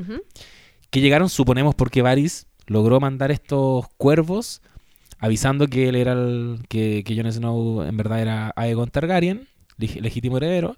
Entonces llegan con un ejército que no lo muestran, pero Sansa, Queen Sansa, conche su madre, aparece de nuevo.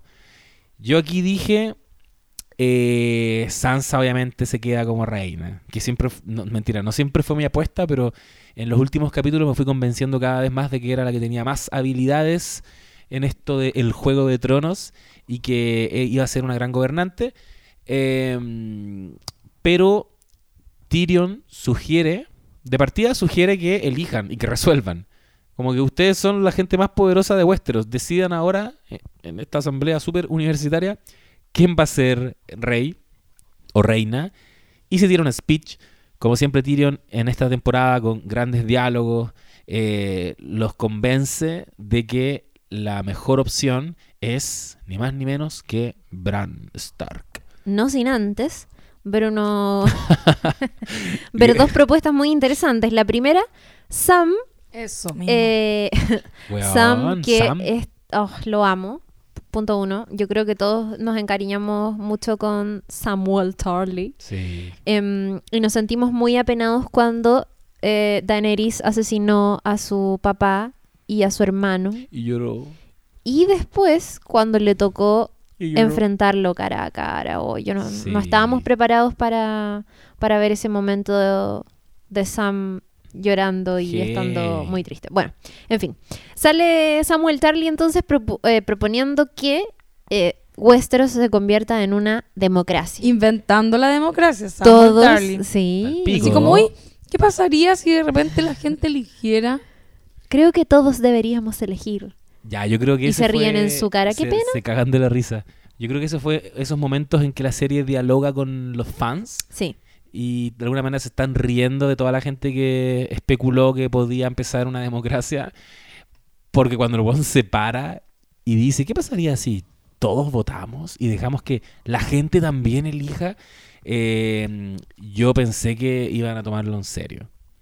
Y por varios segundos dije, Yo también pensé. "Oh, weón". Bueno, si finalmente igual lo hicieron, solo que Sí, fue, un- fue raro, fue Sí, un, fue raro. un Tyrion's playneo. Mm. Como que cuando le dice Sam se ríen y después Tyrion propuso algo no tan distinto, como un sistema binominal básicamente.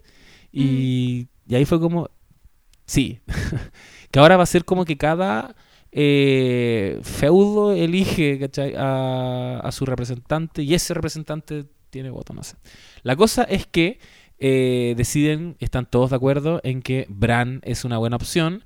El argumento de Tyrion es ¿qué une a la gente finalmente? Las historias. Esos eran como los guionistas hablando. Como Game of Thrones. Exacto. Sí, como Game of Thrones. ¿Y quién conoce más la historia de Westeros que Bran Stark? Y Bran, Stark Broken. le dice, ¿y por qué queréis que vine para acá? Ah, Jaque no le creí. ateos. igual. No, mentiroso. Eh, pero se supone que él siempre lo supo, así que bueno, por eso él fue para allá. Y, y se quedan con Bran Stark. Yo creo que ¿Les no, él siempre lo supo, pero sí creo que comenzó a darse cuenta.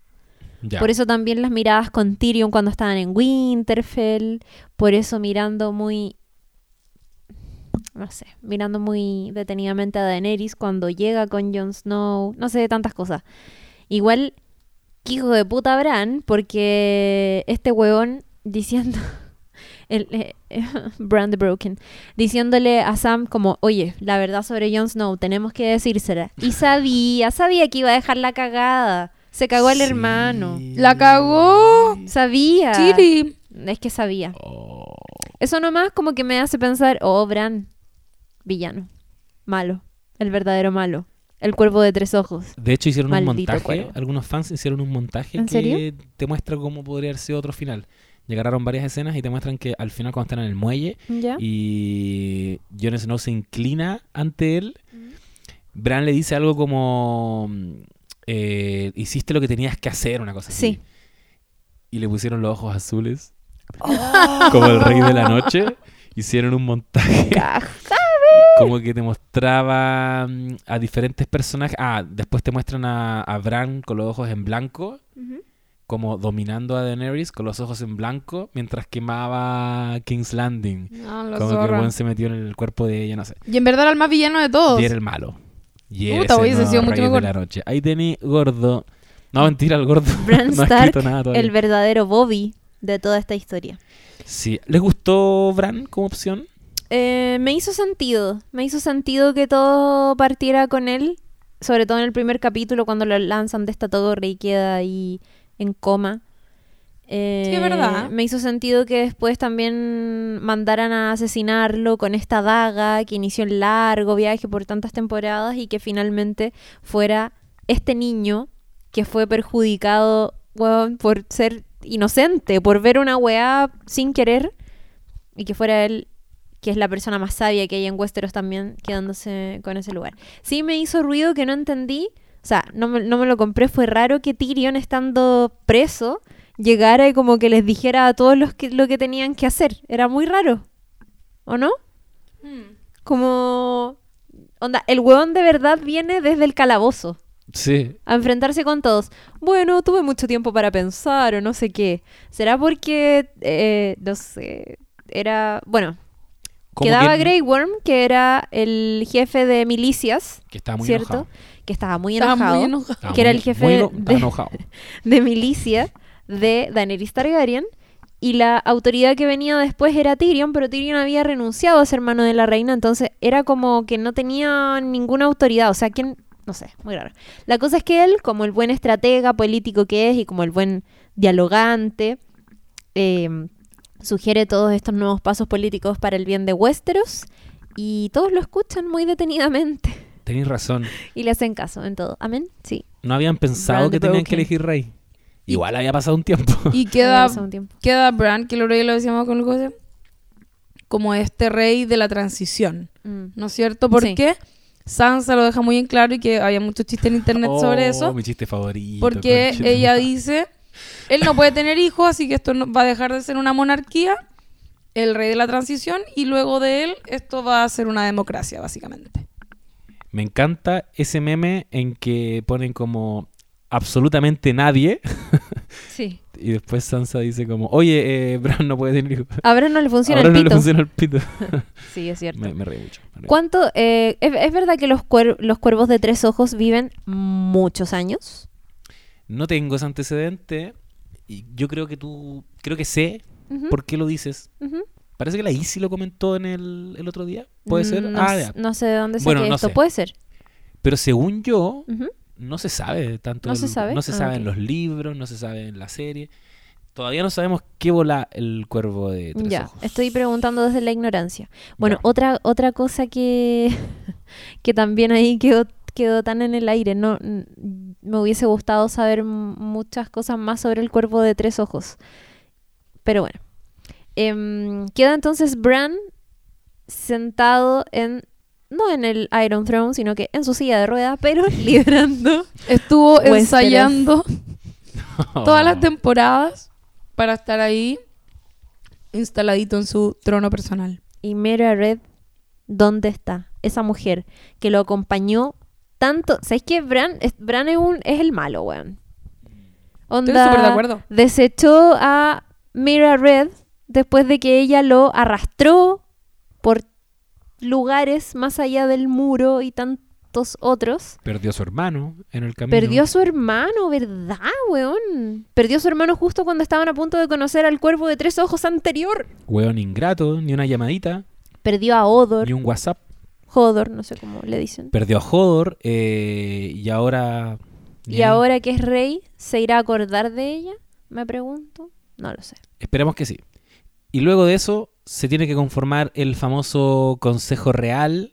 Oh, me encanta esta wea. Y- Esto me encantó. Sí, sabéis que está bien. Este momento me gustó. Porque básicamente reunieron a todos los hueones bacanes. A, Sí. a todos los... Pero estoy hablando de la escena final. No, no. No, Ah, no, conse- no, no, no. El Consejo Real...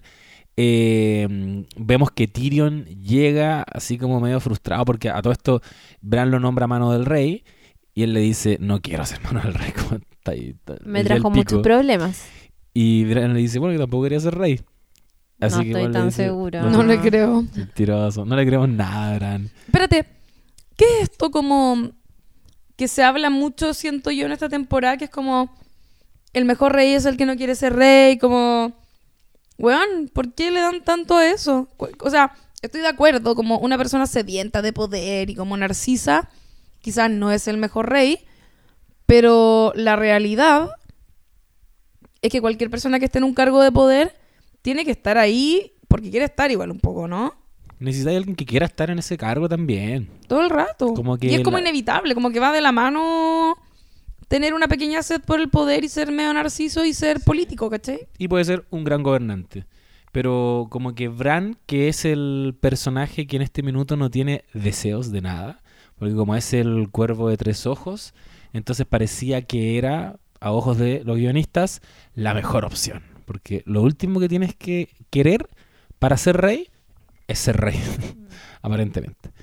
Lo nombran mano del rey a Tyrion y Tyrion conforma su consejo. ¿Sabes que no sé quién conforma el consejo? Quizás fue Bran. Pero pero me gusta que todos tienen un correlato con esta eh, con algún integrante del primer consejo que vimos cuando Ned Stark llegó a King's Landing y estaba Meñique, estaba Varys, estaba el gran maestre Pisele, Ese viejo. el viejo culeado, alias el viejo culeado y ¿Es el que mata la montaña? ¿Lo mata la montaña o, lo- o unos niños eh, lo apuñalan? No, lo matan los niños. Ah, Sí, ya, es los ya. pajaritos. Sí, ese viejo. No, el- pero el otro viejo que también cumple un rol parecido eh, estaba Renly Baratheon y estaba Ned Stark como mano del rey. Entonces pareciera que, que todos son como un poquito el heredero de. Mm. Y, y tenemos a, a Tyrion de mano del rey. Aparece nuestro querido Sam como ahora ya súper empoderado de gran maestro. Con la ¿eh? sotana. Con la sotana. el buen volvió a la U y Sí. sacó la carrera. Sacó la carrera. Sacó la carrera y, y aparece Bron, Lord de Aguas Negras, Lord Highgarden de Highgarden, y el dominio. del dominio, guardián del dominio, y en este caso era La moneda. eh, maestro de la moneda, claro, maestro de la moneda. Al más grande de todos, Davos, vamos, Davos, la concha de tu madre, lo dejan a cargo como eh, maestro de las flotas, una cosa así. Eh, como que yo estoy haciendo un ejercicio porque me quiero acordar, pero no Está sé si- Brian también. Está bien que se asume que quedó como, como comandante de la Guardia Real Sí. para estar sentada ahí. La primera comandante de la Guardia Real, porque es la primera caballera Caballera de los... Sí. de los Me, siete gust- reinos. me gustó que le esa escena y lo dije el otro día en el podcast porque es un homenaje a esos personajes que nunca estuvieron en primera línea y que siempre estuvieron acompañando a nuestros héroes, en el fondo nuestros grandes héroes, y que poco a poco les fuimos agarrando cariño. Eh, Davos al principio estaba con, eh, con Stannis, que no, lo queríamos para nada, pero fue cambiándose de bando, acorde iban sucediendo un montón de cosas y terminamos viéndolo ahí como mano derecha de Jon Snow. Em, lo mismo pasó con Brienne, que era un personaje muy así que pasaba colado. De hecho, la misma actriz eh, comentaba el otro día, como nunca pensé que Brienne iba a llegar a ser un personaje tan querido en la serie.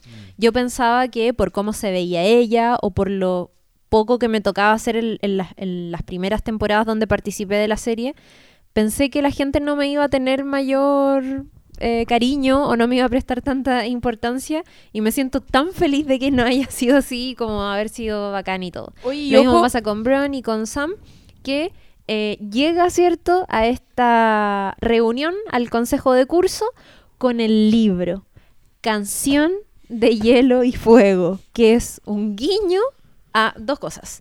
Primero, a esta teoría que también venía de parte de los fans que decía que eh, George R.R. Martin en verdad siempre quiso mucho a Sam porque al crear este personaje se estaba creando él mismo en el universo de Game of Thrones Sí. y que iba a ser él probablemente el que iba a escribir un libro llamado Juego de Tronos con todo lo que habíamos visto, o sea, con todo lo que lo que pasaba en esta historia.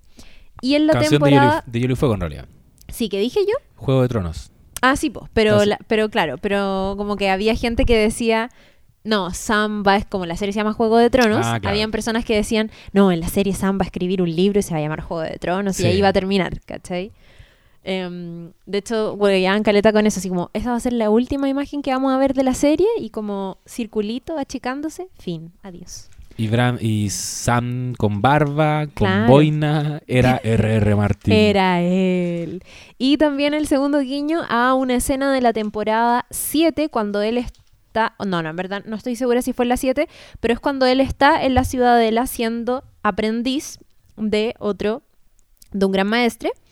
Y eh, comenta, el, este maestre le dice, como estoy escribiendo un libro sobre todas las guerras y batallas que vinieron después de la rebelión de Robert y le voy a poner crónicas que vinieron después, crónicas de batallas que vinieron después. Y Sam le dice, debería ponerle otro nombre, algo más poético. Y el viejo como, no.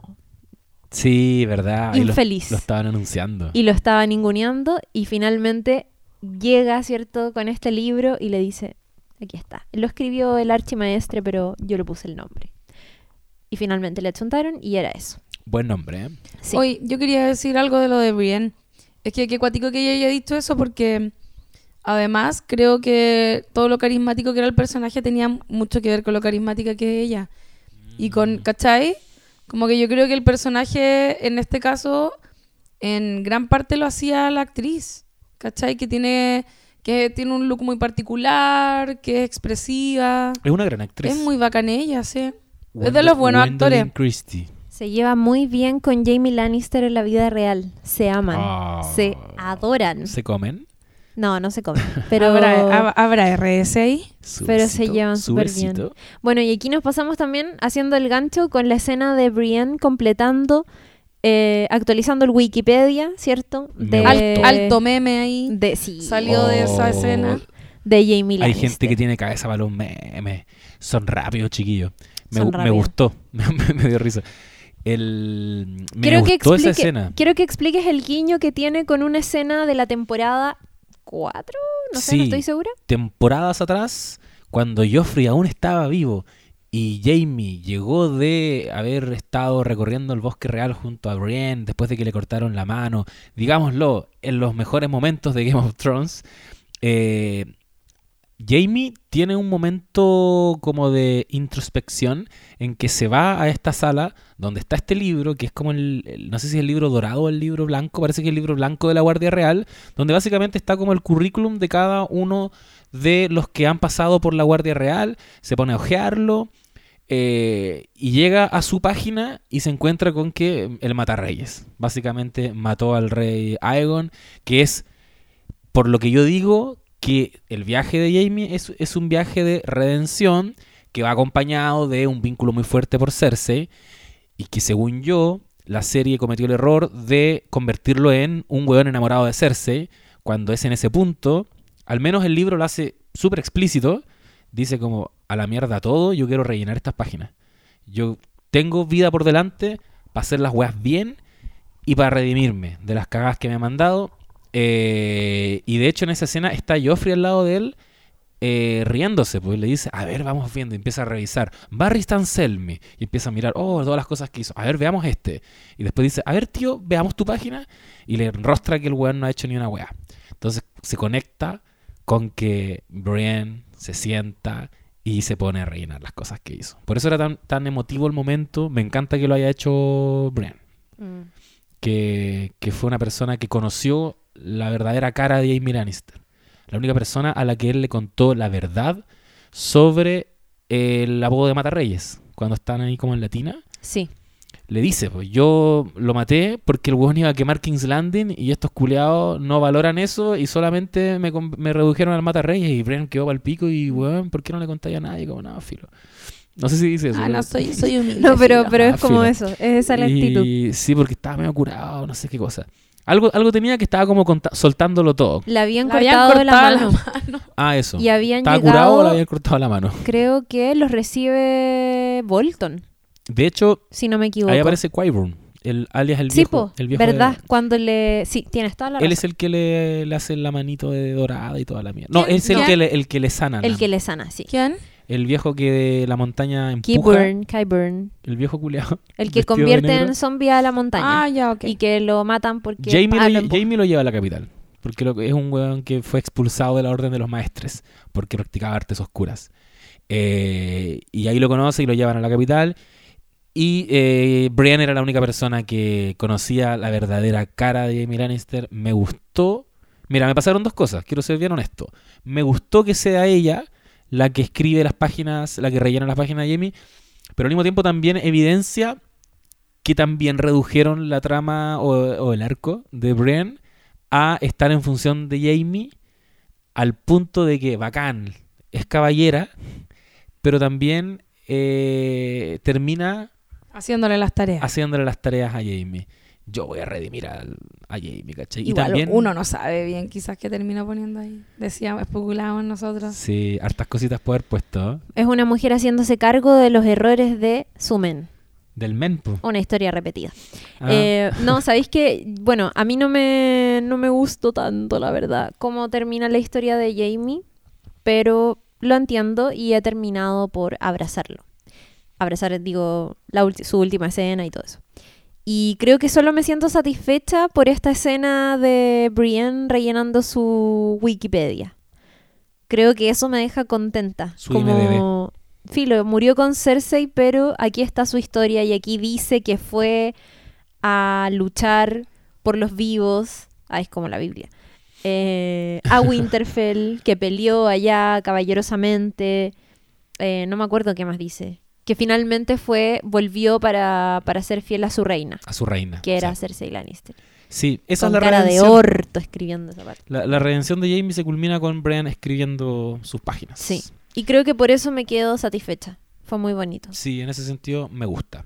Y después tenemos la despedida de los Stark en este muelle donde está, bueno, ahí a estas alturas ya sabemos que Jon va a tener, va a ser castigado por haber asesinado a Daenerys y va a ser enviado a la Guardia de la Noche. La Guardia de la Noche. Que es un, que es un, yo siento que esa sentencia eh, hace de, de Game of Thrones y otros elementos, por supuesto, como que hayan derrocado la monarquía y un montón de cositas, un final bien millennial, como, como que responde a, a cosas de esta época. No se le perdonó a Jon, a pesar de que había que matar a Daenerys claramente, no se le perdona el femicidio, ¿cachai?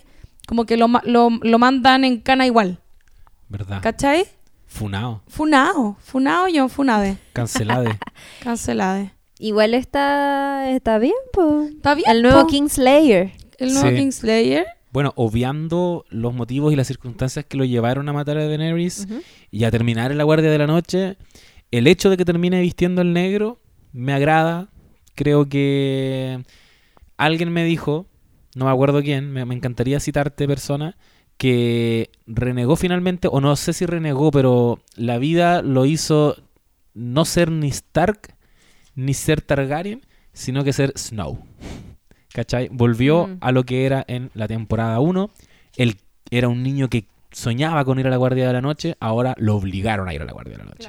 Sí, yo, yo igual estaba en esa parada al final. Era su lugar igual. Como que me hacía sentido que, que volviera a, al- a la Guardia de la Noche y, y también había escuchado, no fue así finalmente, pero alguien me había dicho como, yo creo que él va, va a volver al muro eh, a reconstruirlo. Porque cuando tiene esta conversación con ese caballero Targaryen que era ciego, eh, él creo que dice algo como que este invierno, no sé, llega cada no sé cuánto tiempo. Como que en el fondo igual eventualmente podrían revivir a lo mejor los White Walkers o algo y hay que volver a hacer ese muro, ¿cachai? Sí, po. Y si es así, claro, tiene mucho sentido que sea Jon Snow el que se haga cargo. Sí. Sí. Esa conversación eh, es re importante porque se, se cita, bueno, tiene que ver con que con, esta frase de el amor es la muerte del deber que se menciona en la conversación entre Jon Snow y Tyrion eh, justo antes de que Jon asesine a Daenerys. Eh, pero también encontré bonito ese paralelo, o yo me lo tomé así, entre eh, Jon Snow y el, el mismo personaje de Aemon Targaryen. Tienen una historia parecida, los dos tienen, al final son Targaryens, y, y esa conversación que tienen, no me acuerdo en qué temporada, pero sucede justo cuando eh, asesinan a Ned Stark en King's Landing. Y Jon tiene ganas de mandar todo a la mierda, mandar Sí. a la mierda sus votos e ir y unirse a su hermano Rob en la guerra. Y, y está bien como fuera de sí y se encuentra con este maestre que no sabía quién era y, y comienzan a hablar y él le dice, eh, le dice, el amor es la muerte del deber y le dice, ¿qué es el amor de una mujer comparado con el honor? ¿Qué harías tú? ¿Qué, qué haría tu papá? ¿Tu papá dejaría todo esto por ir a apañar eh, a tu hermano? ¿Qué, qué- piensa lo que haría tu papá en tu lugar, que es un poco decirle como, ¿qué haría Jesús en mi lugar? Sí. Y, y Jon Snow le dice, haría lo que, lo que fuese correcto sin importar lo que eso signifique. Y, y él le dice, tienes que tomar una decisión ahora, no importa cuál sea esa decisión, pero tienes que vivir con ella, sea dolorosa o no, el resto de tu vida. Que para mí tiene que ver con la decisión de matar a Daenerys, en el fondo, y hacer este paralelo con, con esta mujer, con, con el amor de una mujer versus el honor y, y un bien mayor que en este caso es la paz, ¿cierto? Porque antes está Matt Queen que quiere asesinarlos a todos. Y, y encontré bonito eso. Es como que me lo tomé como un paralelo también entre su figura y la figura de, de Daemon Targaryen, Daemon Targaryen. De hecho, ahí Sí. también dice un... que renunció al trono. renunció al trono. Una- un Targaryen, dice, Mm. solo en el mundo. Como que a Aemon le conmovía la idea de que había una pequeña niña Targaryen al otro lado del mar, pero uno también lo puede interpretar como Jon Snow, un Targaryen solo en el mundo. Y eh, aunque me gusta ese paralelismo que hacen con la escena de Aemon, igual también siento que evidencia una contradicción en el personaje de Jon Snow, porque Jon Snow, como tú bien dices, quiso abandonar su juramento de la Guardia de la Noche para ir a salvar a su. para ayudar a su hermano, a Rob Stark. Lo detienen en el bosque y le dicen, no, weón, ven. Y ahí como que el weón cacha que cagué, yo tengo que cumplir, tengo que proteger al reino de esta amenaza, más allá del peligro que está corriendo mi familia en la guerra. Pero ahora tenemos a un Jon Snow que eh, parece que es un poco más indolente a la tragedia del pueblo de King's Landing, pero lo único que sí le hace clic y lo conmueve es la posibilidad de que mueran sus hermanas, Mm. su familia. ¿Cachai? Como que es extraño para mí, porque yo Sí, creo que el weón cuando, bueno, ya lo dijimos, pero cuando ve que a Daenerys masacra al pueblo, yo siento que ahí es cuando el weón tu- tuvo que haber hecho clic, no con lo que le dice Tyrion de... ¿y Es que igual hermanas?". hace clic, solo que no es suficiente. Sí, No sé, Está es como en shock. está en shock, pero igual va y defiende a una mujer que está a punto de ser violada por un weón del norte. O sea, igual, no sé, es que Jon Snow no sabe nada. Se da cuenta, le pide a sus hombres no avanzar, defiende a esta mujer, sabe que Daenerys está dejando la cagada, pero igual después como que, ay, ya pucha, no sé, mi reina, igual. Bueno, pero la sorry". mata. Sí, bueno, ya. En fin, se va al muro, se reencuentra con Tormund, amado, y también con Ghost, Y le hace cariñito. que no al tiene una oreja. Y le hace cariñito. Eso lo encontré bacán. Sí, muy lindo. Y es cuático porque es una respuesta igual a... O sea, eso ya estaba grabado. Sí, yo igual pensé lo mismo. Es como, ah, ya, que estaban conscientes de que no le había hecho cariño al perro y es que estábamos todos enojados. Como, Sí, y fue como los buenos así callados. Como, no, sí, ya van a ver, ya van a ver que le va a hacer cariño. Claro. Están todos llorando los y culiados. está todo el mundo ahí con el perrito, todo el Sí. mundo lo amo tanto. Hermoso. La, el otro día, la Isi comentaba, parafraseándola, que esta escena, esta secuencia final de cruzando al, al norte del muro, para ella representaba un poco como Jon Snow convertido en el rey cuervo, que es como el rey que renegó de la Guardia de la Noche y se fue a liderar a los salvajes. Estoy de acuerdo. Entonces es un poco eso igual, es como que ahora va a estar con los salvajes. Sí. Eso es, ¿no? Sí, porque de hecho cuando llega ahí está todo el pueblo libre esperándolo. No, Sí. no hay como hermanos de la Guardia de la Noche. Está Tormund de partida, ¿cachai? Sí. Es como un espacio que se adjudicaron ellos mismos.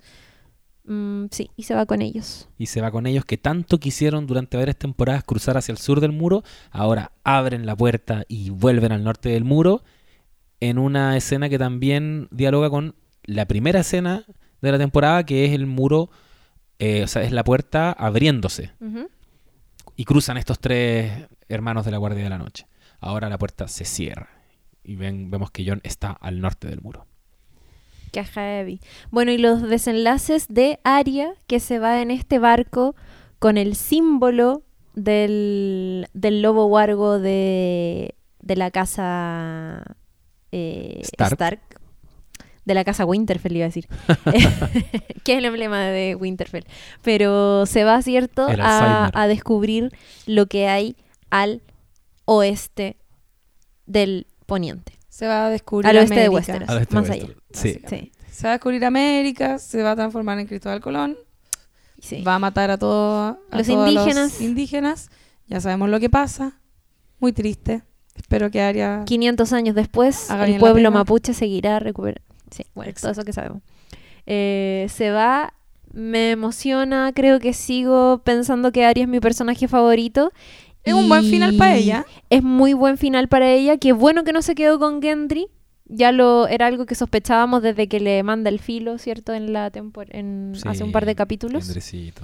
Gendry está en este consejo que, que decide elegir a, a Bran como, como rey de los eh, seis reinos ahora, porque el norte es independiente. ¿Verdad?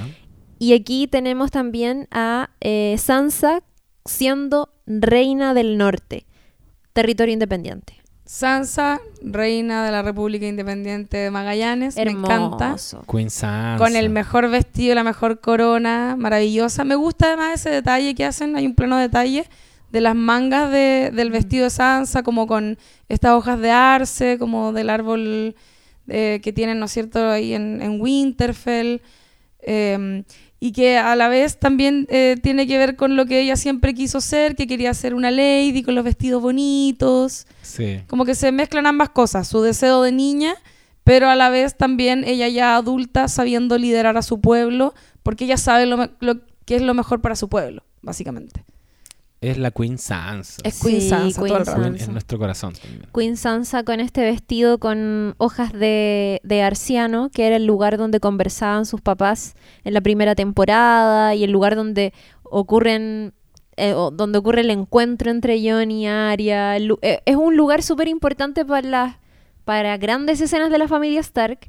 Está en su vestido y también las mangas tienen como, como este detalle que tenían los trajes de eh, los Tully, que Ah, era mira. sí, No que eran así como escamas de pescado. Es que siempre fue tan escamitas. hija de su madre. Hija de su madre, colorina de partida Sí. y con esta corona que tiene dos lobos. Caitlyn estaría feliz Feliz, po, de ver feliz. a su hija reina del norte. Sí, muy lindo. A Bran no lo muestran en esta secuencia final porque ya no es Stark tampoco. Es el cuervo de tres ojos. Y, y el rey. Y, y el, y el rey. Ella es el rey. Y es el rey, sí. Y Arya, Jon, Sansa, secuencia final, emociones. Y nos dicen que están súper bien, chiquillos, quédense tranquilos. Los, los personajes favoritos quedaron muy bien posicionados. eh, escena de teleserie, como dijiste tú. Y con eso. Con eso cierra, ¿no? Colorín colorado, nuestra Cierra historia con- de años se ha acabado. Sí, cierra con Jon Snow. Cruzando, Cruzando, para el otro Sí. lado. verdad. Sí, esto viene un poquito antes, pero no ahí nos dimos vuelta, pero todo bien. Todo bien. Y bueno, se terminó eso. Game of Thrones, pero la próxima semana se viene el documental, Eh, que va a estar re bueno. Yo tengo caleta de ganas de, echarle un vistazo. Se llama The Last Watch. Y eh, hay un pequeño tráiler ya dando vuelta que muestra las lecturas de guiones eh, y un poco también de lo que hemos visto en estos Inside the Episodes que saca HBO después de cada capítulo, que de hecho para este último no sacó ni Inside the Episode ni tampoco em, el Game Reveal, que es este como más extenso que tiene que ver con los efectos especiales, tampoco salieron porque la otra semana vamos a poder ver este documental que se llama The Last Watch. Así que hay harto, hay harto material ahí. Han salido excelentes entrevistas a los actores. Em, hay una de eh, Bran hablando sobre cómo siendo un niño que era bueno para el teatro, no sé qué, eh, fue audicionar por recomendación de su profesor del taller de teatro y sus papás como, ya, bueno, no sé, ya, vamos a hacer seis castings. Si te va bien en esos, bacán, pero si no, se acaban. Y vuelves a tus estudios y todo. Y hay una entrevista a Emilia Clark que hace harto rato ya venía, venía dando vuelta este video de ella siendo entrevistada con, eh, su- su- con Grey Worm y con Miss Sunday. Y esta periodista que le dice, ya grabaron sus últimas escenas, ¿qué les pareció? Y ella como, best season ever y todo eso. Sí. que, que claramente hablaba de un descontento igual con lo que pasó con su personaje. Y yo creo que parte de eso vamos a poder ver en este documental, pero hay una entrevista que, que la pueden buscar, no me acuerdo si está en Variety o no sé, la verdad es que estoy puro inventando, pero donde ella cuenta cómo recibió los guiones de esta última temporada y cómo se espantó al notar lo que pasaba con su personaje. Uh. Justo había terminado de, de filmar solo y estaba, se había pegado un- unas vacaciones con un par de amigos, algo corto antes de volver a Londres. Y cuando llega al aeropuerto se da cuenta que le mandaron lo- los guiones y dice como, weón, me mandaron los guiones, ya me tengo que ir. Y es como, weón, tranquila tus maletas. Primero, ya, ok.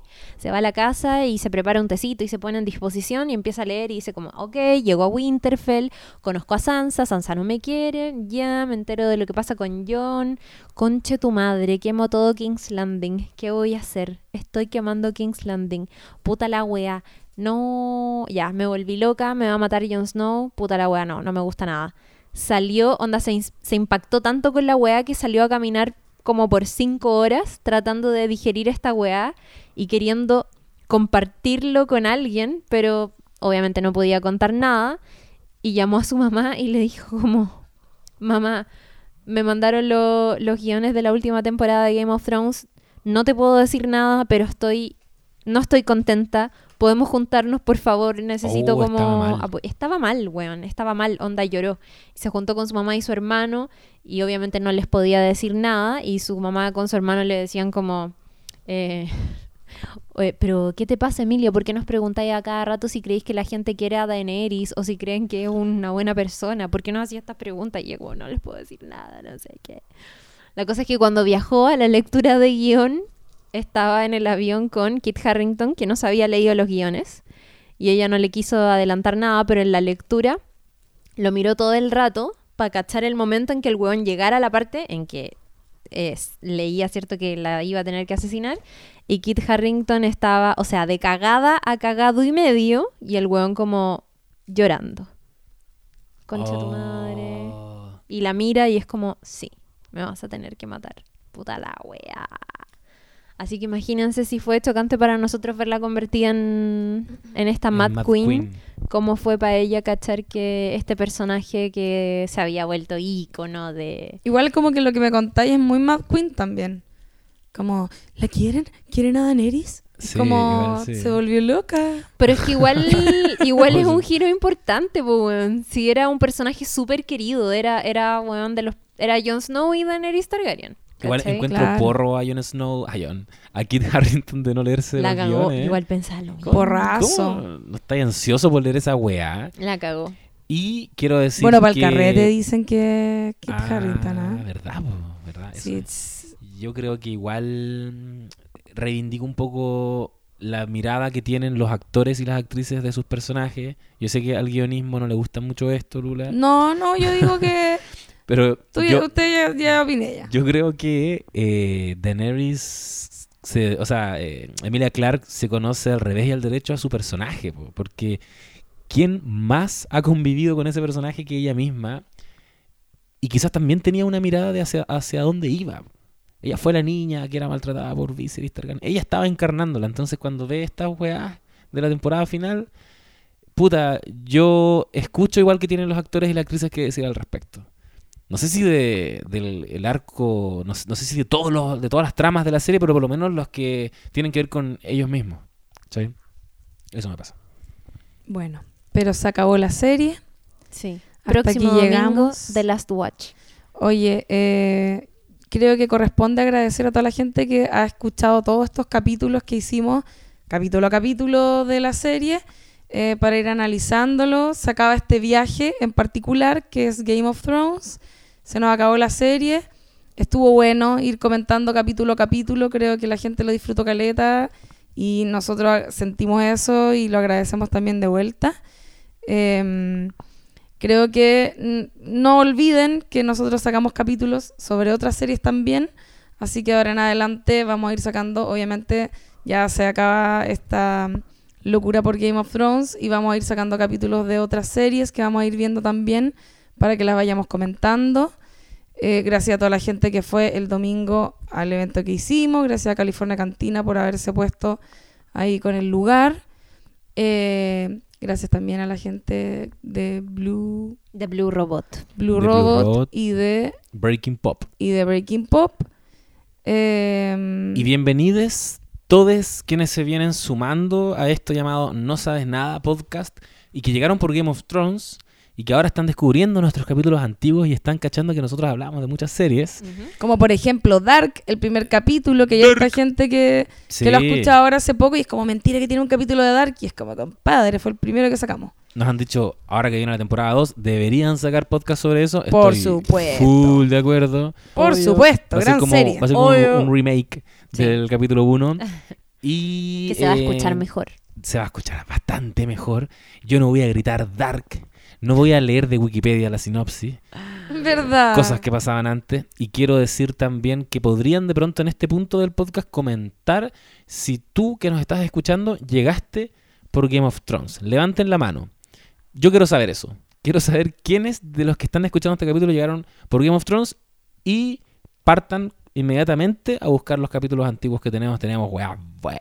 Ay, guap. Váyanse a Boya Horseman. Uh, qué capítulo. Su Cobra Kai, El capítulo de Kai. Horseman yo creo que es mi favorito. su Big Little Lies. Con el de, de Handmaid's Tale, Lies. que está buenísimo. Bueno. Handmaid's Tale.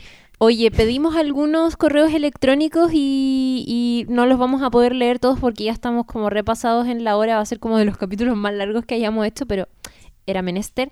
Eh, pero me ha emocionado mucho un correo de Álvaro Hinojosa que, que nos escribió hoy día y dice, lo que más me emociona es ver cuánto ha crecido este podcast. Yo los comencé a seguir desde sus streamings por Facebook.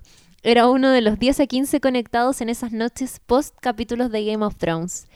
Seguiremos soñando con la manada de lobos wargos del José. Saludos. Te amo. Te amo, Álvaro. Oh, weón, me emociona caleta esa wea. Sí, me emocionaste con ese comentario. Seguiremos soñando con la manada de lobos. Esperemos a que el gordo saque los libros porque prepárense, se viene. Es cierto. no pierdo la fe. El Carlos Jara también dice que hace un tiempo encontré por ahí este podcast y me gustó mucho. Eh, un gran trabajo sus análisis de la serie que tanto eh, me gusta, que es GOT. La sigo en vivo desde la segunda temporada. Eh, y nos cuenta cómo se han ido sumando sus amigos y algunos familiares. Dice que eh, para el último capítulo se juntaron en el campo porque la mayoría de sus primos y amigos y vecinos eh, son de allá y se juntaron al lado de la estufa leña con cositas para comer y tomar como corresponde. Escena favorita, dice muchas, se me viene a la mente ahora las clases de Sirio Forel a Arya Stark o el primer Dracaris. Eh, Sí. La escena más emocionante, Holdedor por lejos, personajes favoritos Tyrion y Cersei, y frase que más le gusta de la serie, la del nombre de su podcast. Ygritte, aún te recuerdo querida, dice, y me alegro que mi compadre Jon Snow se haya ido con los salvajes a más allá del muro. Tal vez ese es su lugar, no le va a faltar cariño ni respeto porque se lo ha ganado. Muchos cariños para ustedes. Se despide el salvaje de más allá del muro. Oh, qué heavy, estoy muy de acuerdo con todo lo que dijo. ¿Cierto? Qué muy lindo. buenas escenas seleccionó. Sirio Forel, gran momento. Sí, qué gran momento. Holdedor, Juan. Es cierto. Uy. Gente que lloró escuchando el podcast cuando hicimos el recuento y hablamos de la muerte de Joder. Es que No que Chiri- ¿En serio? la Chiri puso el, Sí, el, pedacito Ah, y gente, calza no gente decía que se había emocionado hasta las lágrimas. Manipulaste las emociones de la gente, Chiri. Pusiste. Muy bien. Cookie, cookie, cookie.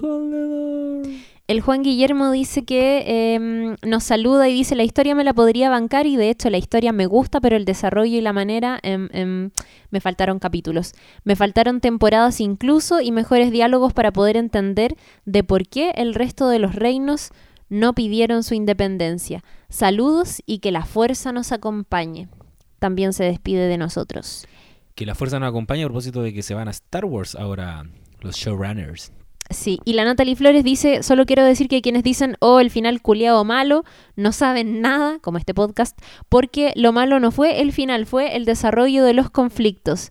Dice que su parte favorita de la serie son los diálogos antiguos entre Tyrion, o sea, de Tyrion, perdón, sobre todo uno que tiene con Jamie cuando está encarcelado, donde le cuenta sobre un primo que mataba bichos sin razón. Encuentro que es una analogía hermosa con el universo GOT y la vida misma. Oh, verdad. Ah, se están sacando buenos momentos. Qué bueno que eras Game of Thrones. Qué bueno que eras antes. Y la Zingara Martínez, que también siempre nos escribe y nos escucha, dice que de sus momentos favoritos, eh, la muerte de Hodor, cómo se me partió el alma cada vez que decía Hold de Dor y se iba deformando a Odor. Em, cuando Sam tiene sexo con Gilly, que dice amo esa pareja y el posterior diálogo con John, muy de compa, muy obvio que pasó así. Eh, dice que también ha disfrutado mucho de los memes de GOT y eh, las cosas que más le gustaron, que fue hermoso cómo murió Ramsey, lo gocé más que la muerte de Joffrey mil veces más, aparte que estaba hiperventilada por la batalla de los bastardos. Eh, otro momento cuando Littlefinger tira a la tía de Sansa por la puerta de la luna, ¿verdad? Gran momento. Y todo el viaje de Arya con el perro. Yo creo que mi mejor momento es el juicio de Tyrion. Si pueden, busquen ese momento, revísenlo y como una pura escena tiene como cuatro o cinco giros. Solamente a través de un diálogo. Loco, no es una batalla. Es Tyrion defendiéndose. Pasa de decir confieso a confieso que soy un enano. No se te juzga por ser un enano. eh, no voy a encontrar justicia aquí, así que le pediré justicia a los dioses. Exijo un juicio por combate. Weón, todo en muy pocos segundos. Maestro y con la mejor actuación de Peter Dinklage de toda la serie. Se va a ganar un Emmy. Sí, se viene su Emmy. Sí, se va a ganar. Y la Sofía Pereira también nos agradece eh, la dedicación y la pasión con la que comentamos la serie y resumíamos cada capítulo. Eh, nos pide que sigamos así y dice, para despedirme de verdad me gustaría hacerles esta pregunta. Si Yora no hubiera muerto en la batalla de Winterfell, ¿cómo creen que hubiera reaccionado ante el, compor- ante el comportamiento de Daenerys y la tole tole que dejó en King's Landing? No los conozco, pero los quiero. Ay, qué lindo. TKM. Eh, yo, eh, para responder esa pregunta, yo creo que mm, Ese sí que estaba empotado. Sí. O sea, no, porque nunca tuvieron sensualidad. Ah, pero igual podía estar empotado con No, No, pues empotado es porque tuviste Ah, porque poto poto. tuviste y quedaste Claro. ya y Quedaste pegado Poto, como los poto. perros. Quedaste caliente. José, no, Ya. you know nothing. No es el Me, me, me acordé que cuando estábamos viendo el último capítulo, estaba al lado del José, y cuando eh, Tyrion dice que él también estaba enamorado de Daenerys, yo le decía, esta weá se transformó en loco por Mary. Y ahora con Sí. Llora la cagó. Si hubiese estado ahí, hubiese sido ya ahí definitivamente loco por Mary. Sí. Loco por Daenerys. Loco por Danny. Chucha. Tal vez no se hubiese vuelto tan loca, no lo sabemos. Eh, Le hubiese dado vergüenza, quizás. Y yo creo que si es que igualmente hubiese quemado King's Landing, Llora no hubiese estado de su lado. No hubiese Cagando. estado de su lado. Y qué paja igual, porque hubiese sido un hombre la voz de la razón y de nuevo como esa caricatura de que la mujer con mucho poder se vuelve un poco lo, lo- loquicia. Una arpía Claro. neurótica. Hoy día me mandaron loca. algo que escribió Sisek respecto de Game of. Thrones. Lo vi. Estaba bueno igual. Y hacía una reflexión respecto de eso, que no tiene que ver con Mm. cómo quedó el final de la serie, sino que como con la elaboración de esta historia donde eh, efectivamente hay como un miedo de parte de los hombres, Sí. que, de los showrunners en este caso, ¿cachai? De que una mujer tenga el poder y cómo se vuelve loca, básicamente, Mm. ¿cachai? Y cómo para él eh, Daenerys significaba la revolución y cómo está este miedo a la revolución, ¿cachai? Oh. Sí, Bueno, era muy, una buena muy lectura. interesante, sí. Como dijo Galeano, el miedo de la mujer a la violencia del hombre no es otra cosa que el miedo del hombre a la mujer sin miedo. Era, era bueno. Es muy aliada de eso, igual. Búsquenlo de Sisek porque, porque sí, él decía en el fondo que era, era un miedo recurrente, como en la literatura o en las montones de historias y cosas que se hacen en el arte, como esta idea de, del, del miedo que le provoca a los hombres el ver una mujer con mucho poder y, y cómo les asusta que ella no pueda administrarlo y cómo probablemente una mujer con mucho poder se vuelve loca. Y decía que eh, en ese sentido Sansa era como mm, una representación capitalista o regalona del capital, porque era una mujer con mucho poder, pero era centrada, Y era full- piadosa. Full hegemónica, además, como Claro. La niña bonita, ¿cachai? Como Delicada. Compuesta. delicada, como muy lo que tiene que ser una mujer, Oh. no una huevona sedienta de poder como era Daenerys, ¿cachai? Está bueno. Y también como Arya eh, se va lejos y también no se queda ahí, como en el, ¿cachai? Sí, Como que también existe, hay unas lecturas con respecto a eso. es bueno Sí. Sisek. Oye, no apretaste nada. Mm, No, no, no, no, no, he estado grabando. Bueno, eso nos volvemos a encontrar muy pronto porque vamos a seguir comentando otras series, así que eh, nada, se acaba, no sabes nada, podcast. Se Eh, acaba. especiales Game of Thrones. Sí. Sí, este podcast esto sigue. continúa. Esto este sí. podcast sigue mejor que nunca. Se vienen Esto cositas todavía, así que Seguiremos trabajando. seguiremos trabajando para ustedes. No saben naditas queridas. Comenten qué series quieren que comentemos. Sí, es verdad. Así que eso pues. Se acabó ya, suficiente. Adiós. Adiós. Adiós a todos. La última vez que vamos a poner esta cumbia de God. La mejor.